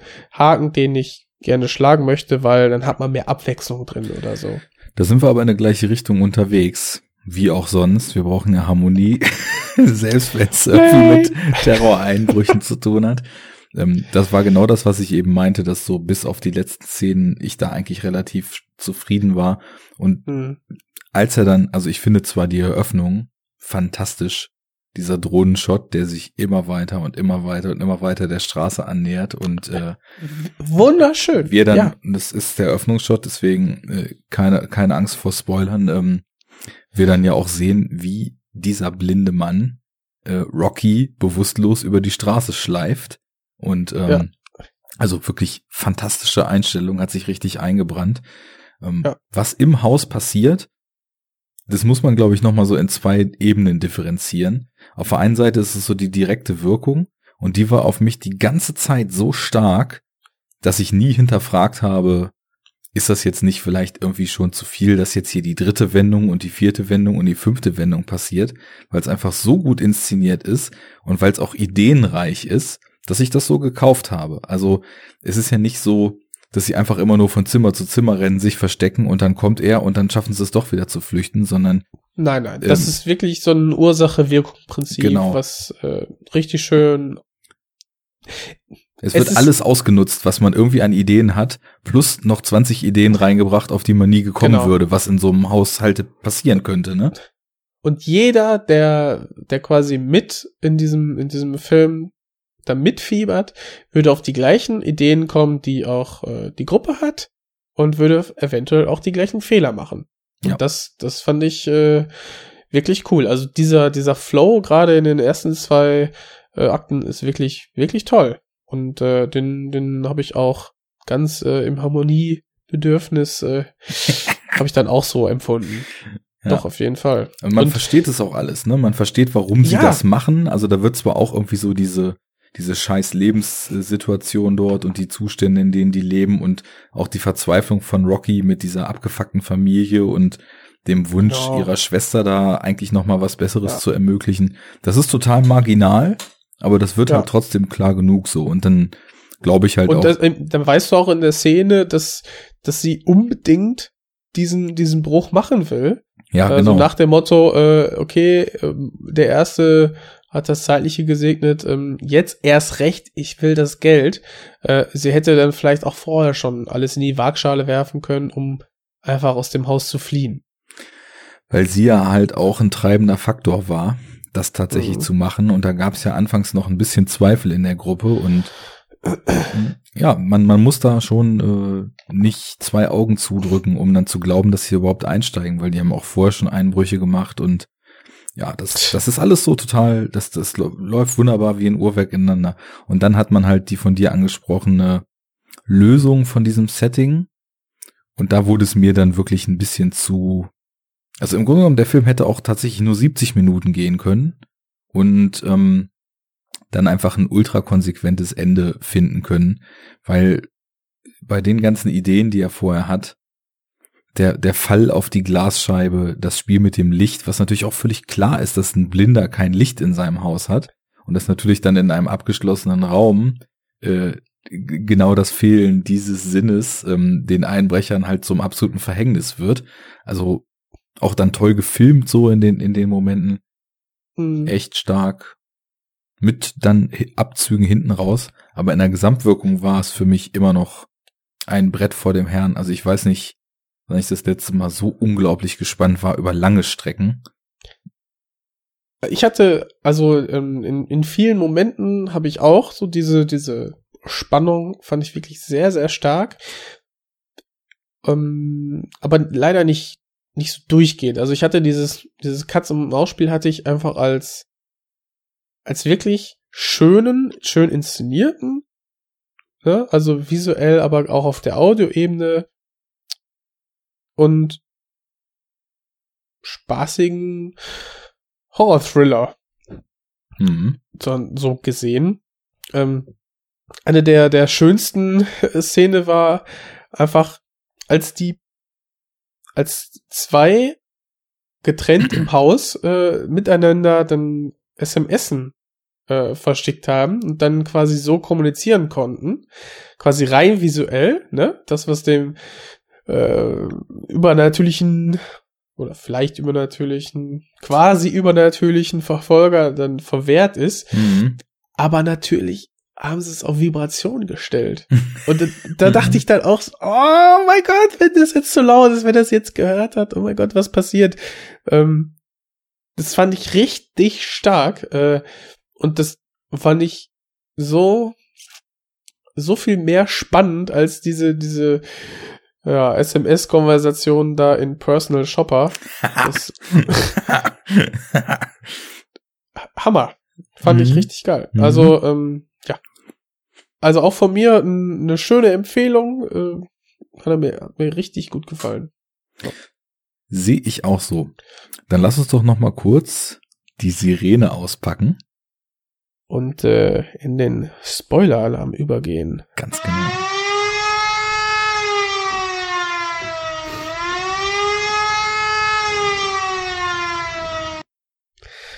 Da sind wir. Na, da sind wir. Spoiler-Alarm. Nochmal nachladen. Ob, obwohl hier gar nicht so viel Waffengewalt stattfindet, ne? nee, aber die Gewalt, die stattfindet, ist auch ganz schön deftig. Das muss man schon Ja. sagen. Genau. Also wie da wurde ihm, hat er ihm in den Mund geschossen nach Mhm.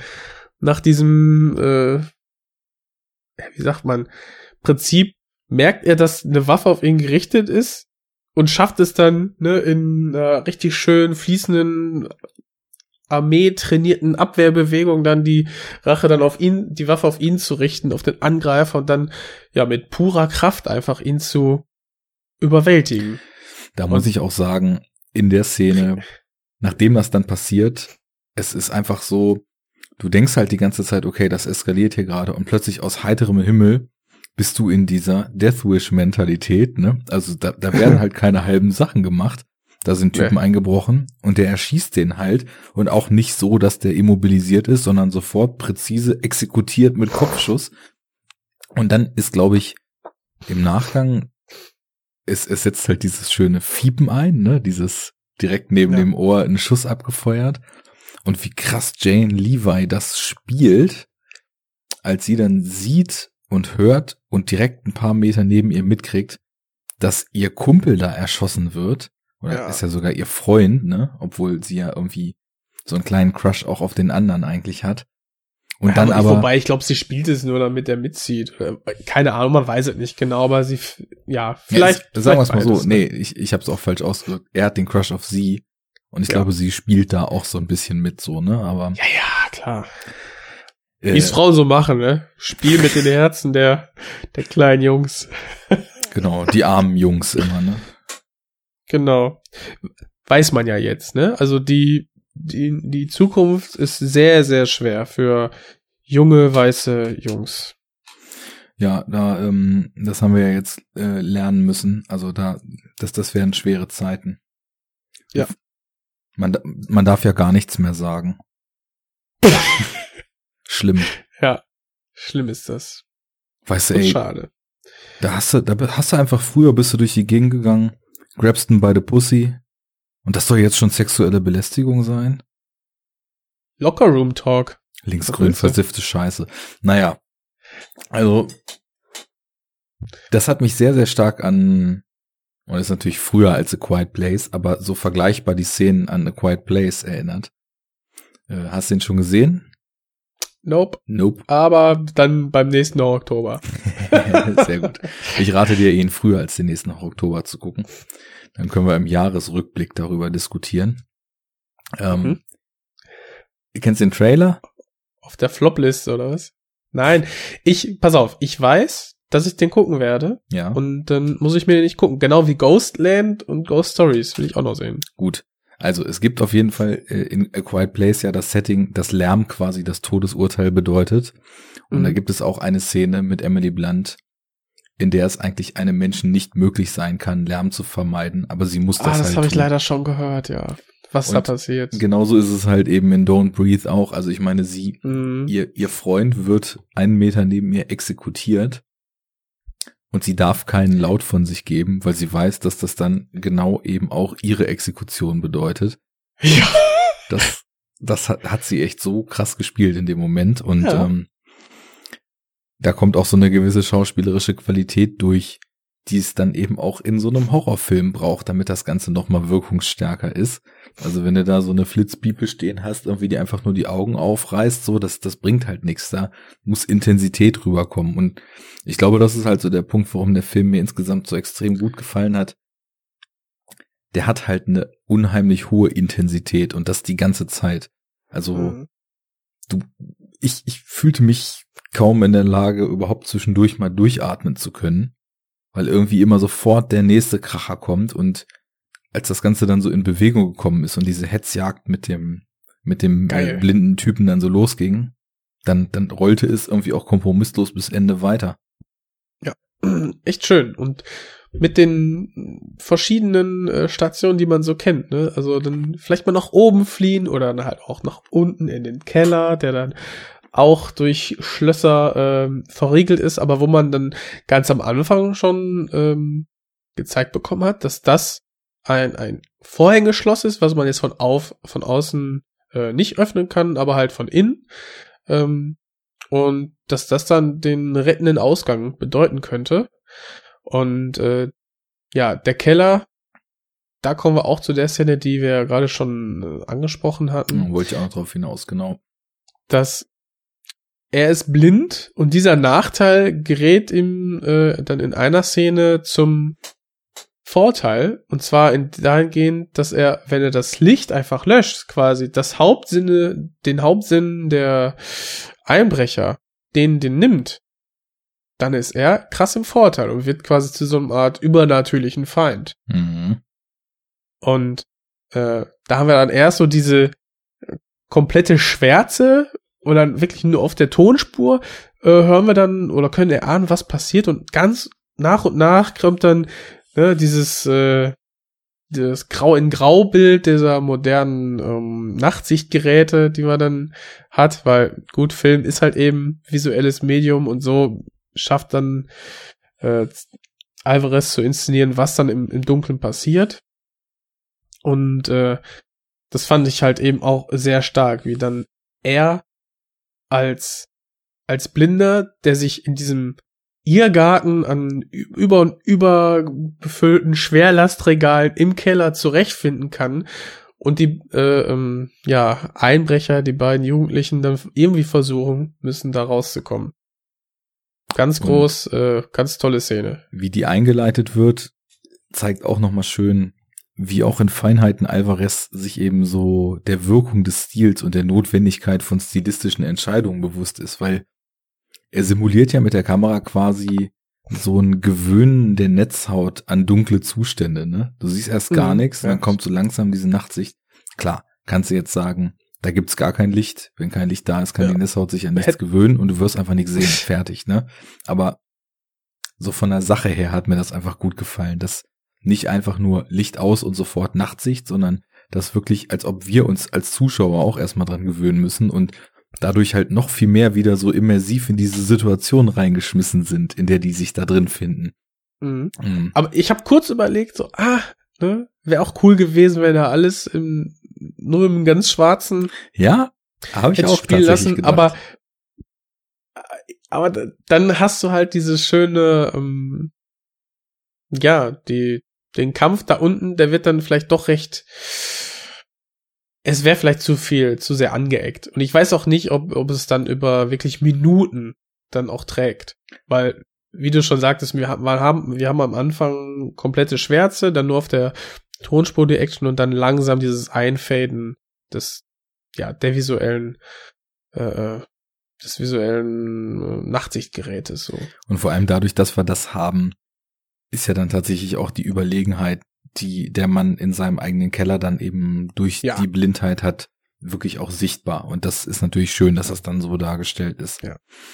Und jetzt sind wir mal ehrlich, wir wollten jetzt nicht so Daredevil-mäßig diese, diese, äh, ja, Ultraschall-Reflexion nee. oder so haben. Ne? Also da ist das schon die bessere Wahl. Das wollten wir in dem Film definitiv nicht. Genau. Ähm, wie hat dich die der Fund im Keller äh, so überrascht. Ja, ich, also zum einen fand ich, also die, als die beiden dann unten im Keller äh, immer weiter vordringen, dem den nahenden Ausgang entgegen, dem rettenden. Das haben wir jetzt über äh, unter den Tisch fallen lassen. Die finden eine weitere Person im Keller. Eine Mhm. Person, die mich, äh, also erstmal fand ich das Setting super. Ähm, wir haben dann einen abgetrennten Raum, der dann über und über mit Kissen und Bezügen und alles voll ist.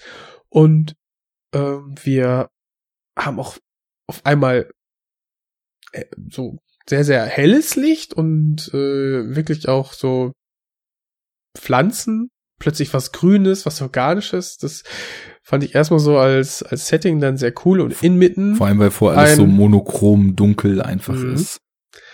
und, und in dieser Mitte, äh, ja, ein, eine Frau, die fast so ein bisschen äh, wie so ein Monster daherkommt, weil sie eben nur grunzen kann, angekettet ist. Und äh, ja, das hat mich äh, sehr an ähm, hier den einen äh, französischen Terrorfilm Ja, Martyr. Ne? erinnert. An Martyr, genau.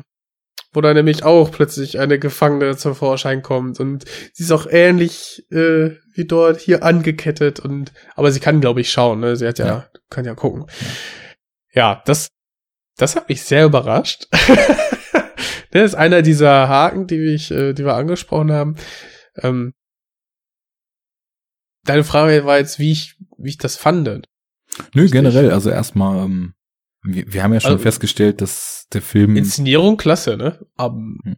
Ja, aber dass jetzt, dass da jetzt plötzlich was Neues aufgemacht wird, äh, fand ich erstmal, fand ich okay. Äh, hätte ich jetzt nicht gebraucht, aber ähm, war gut. War vielleicht auch deswegen gut, wie du schon sagtest, dass dadurch nämlich äh, unser, unser Verfolger dann nochmal indirekt weiter charakterisiert wird. Denn seine, seine Behinderung und das Geld hat er nicht ohne Grund bekommen, denn durch einen schweren Unfall äh, wurde ihm seine Tochter genommen und eben auch sein Augenlicht. Mhm. Dafür hat er dann nämlich dieses Schmerzensgeld mehr oder so als, als Abfindung bekommen nach dem Gerichtsurteil, nach dem Verfahren. Aber das reicht ihm eben nicht, denn er hat kurzerhand die dann freigesprochene ähm, Verursacherin des Unfalls gekidnappt und will eben eine neue Tochter haben. Und das war dann tatsächlich also Vehikel für einige der unangenehmsten Momente, die der Film überhaupt zu bieten hatte. Das wollte ich dich fragen. Aber dann, also, es gibt die Szene, die, also die beiden ähm, schaffen es irgendwie, sie zu befreien. Und letztendlich ähm, kommt sie ums Leben, also die Gefangene. Ähm, und das, weil der blinde Wild rumballert und dann sie trifft, anstatt die flüchtenden Einbrecher, ja. er merkt es und ist sehr betroffen, was mich etwas verwundert hat. Und danach wird halt erst deutlich scheiße. Der hat sie da eigentlich nur als äh, Brutkäfig, um Mhm. sie, um sie äh, eine, um sich eine neue Tochter brüten zu lassen. Und das macht er aber nicht, wie man jetzt denken sollte, oh scheiße, jetzt ist er halt einer dieser typischen, jetzt ist fast gesagt Österreicher, aber nein, nein, das habe ich, nein, das, das will ich nicht machen. Ähm, Close Cliché Closet. genau. Äh, einer der, der Kranken, die dann ähm, einfach im Keller irgendwelche Frauen gefangen halten und sie sexuell missbraucht. Er macht was echt perfides und äh, ja, das ist wirklich die Szene, die fand ich, die finde ich auch sehr, sehr verstörend. Er hat Sperma, was er ähm, hat er das eingefroren Ja, ja. und das muss er dann quasi, ne, quasi erwärmen, wieder verflüssigen und zieht das Ganze in eine sehr, sehr große und breite Pipette auf. Im Prinzip ein, ich würde sagen, das ist schon irgendwie aus dem, äh, könnte ich mir aus dem Vet- Veterinärfach dann vorstellen. Ja. Und ähm, er hält diese riesige Pipette einfach wie ein Messer und geht dann auf unsere Protagonistin zu, die er dann kurzerhand dort gefangen genommen hat. Der er ja gerade eröffnet hat, dass aufgrund ihr ja nun quasi seine zukünftige Tochter gestorben ist und dass sie Mhm. jetzt quasi in der Pflicht äh, liegt, den Job zu übernehmen sozusagen. genau. Und Aber das, keine Angst, er ist ja kein Vergewaltiger. Genau.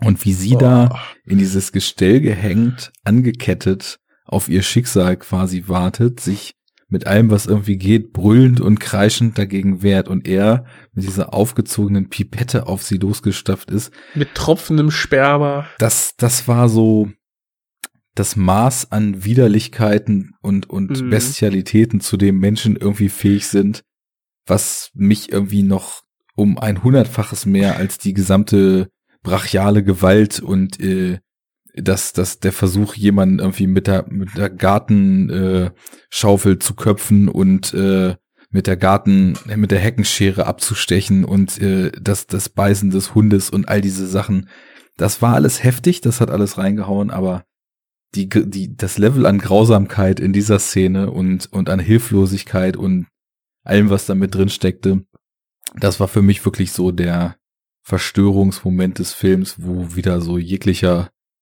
ja, jegliche Achtung für die Menschheit äh, mal wieder kurzzeitig runtergespült war und man sich einfach nur dachte, ja, es ist ein Film, aber leider steckt irgendwo in allem auch immer wieder so ein bisschen Wahrheit drin und wir haben es irgendwie hunderttausendfach jetzt von sexuellem Missbrauch und sonst was gehört.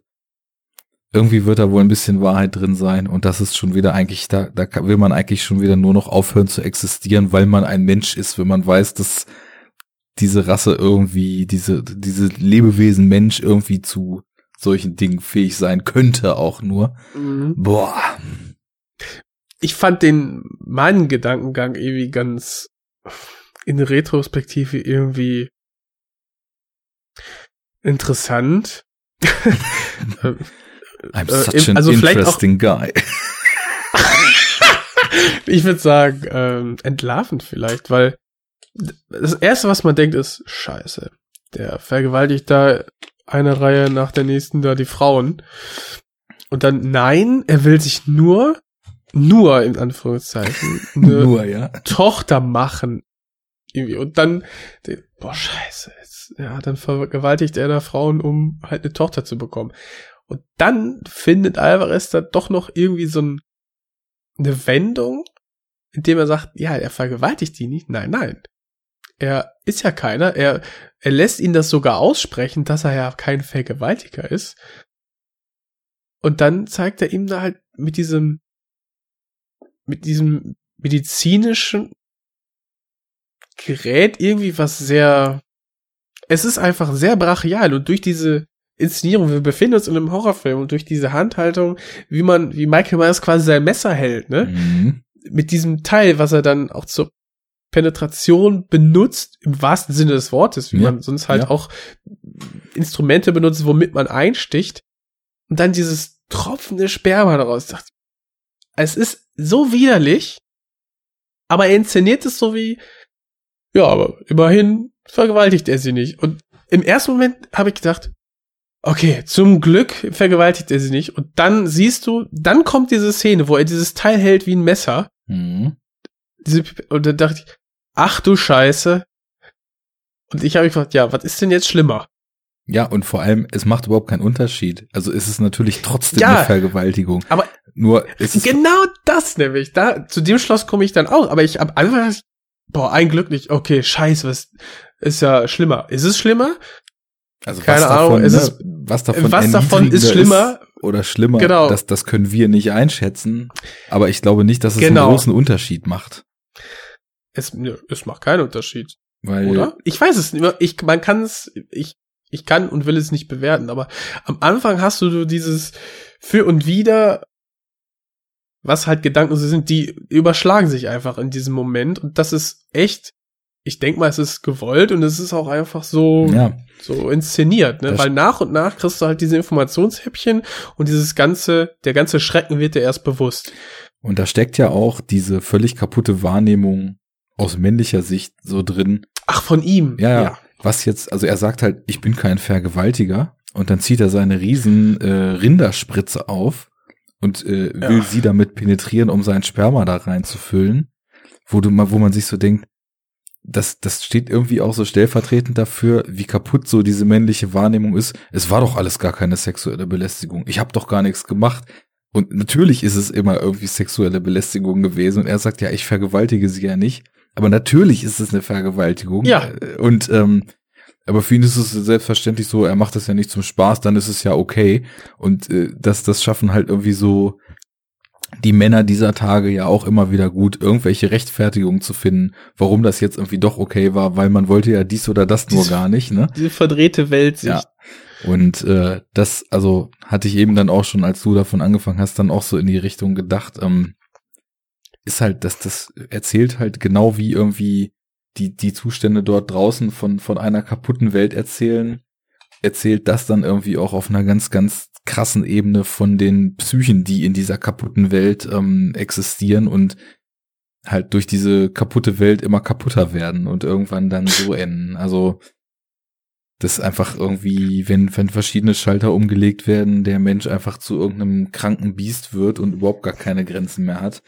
Also mich Mhm. hat das wirklich äh, ganz schön weggeschleudert und also so von allein das, was sich da anbahnte, war in der Vorstellung schon so unerträglich, dass man es eigentlich nicht aushalten konnte.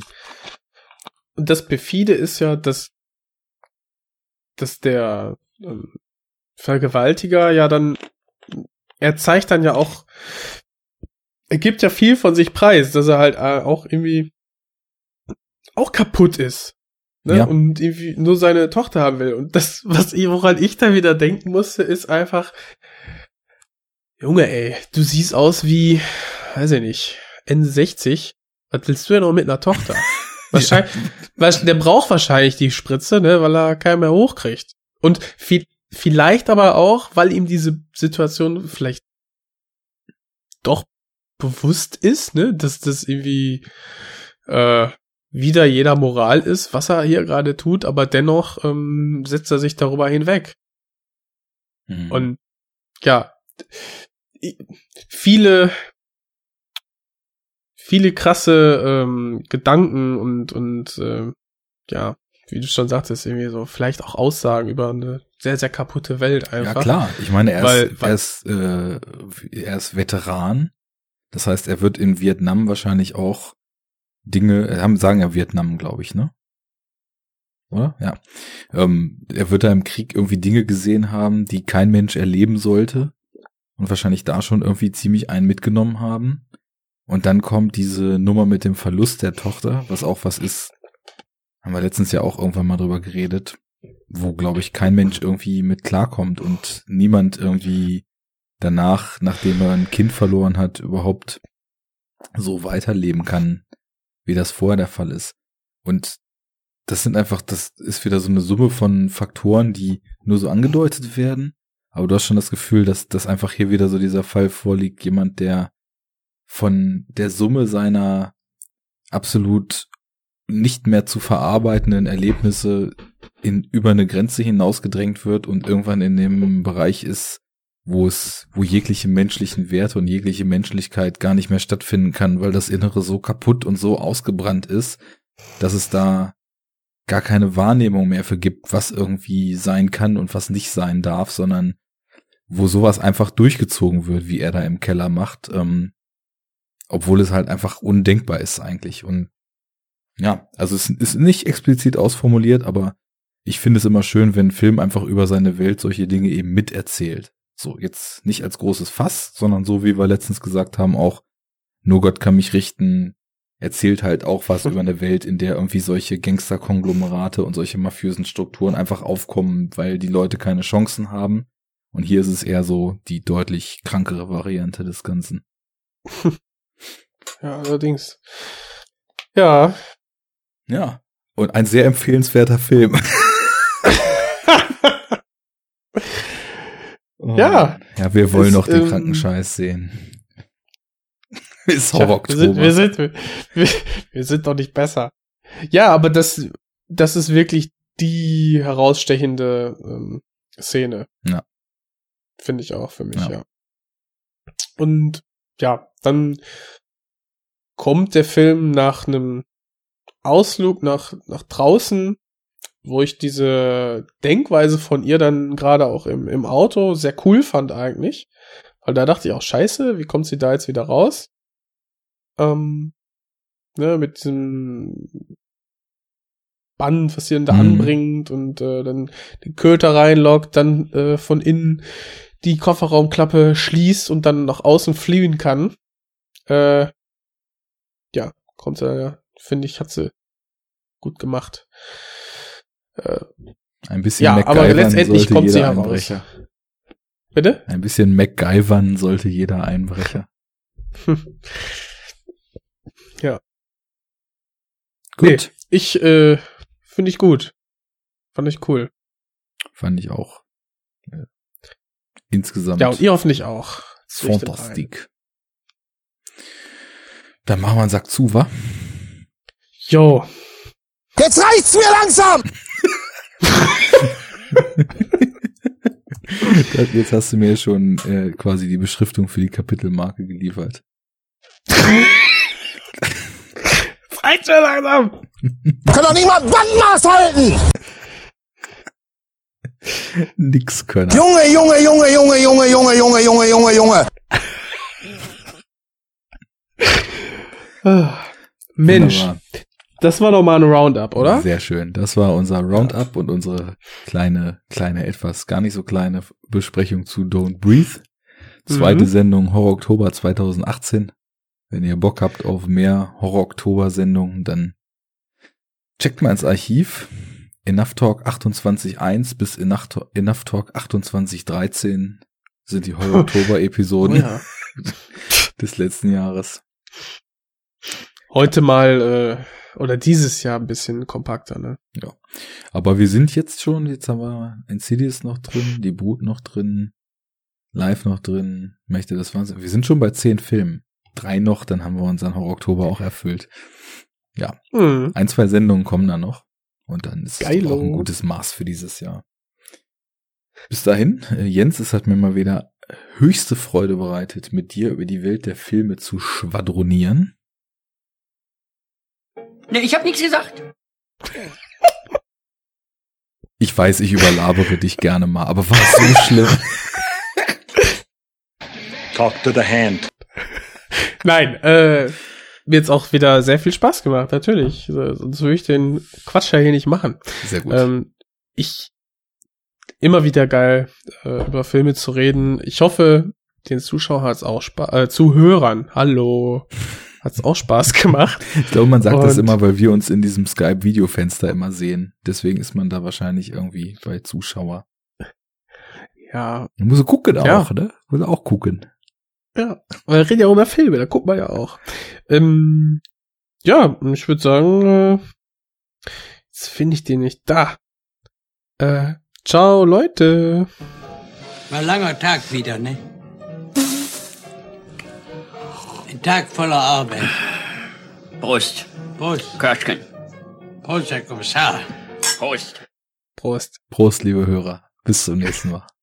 Ciao.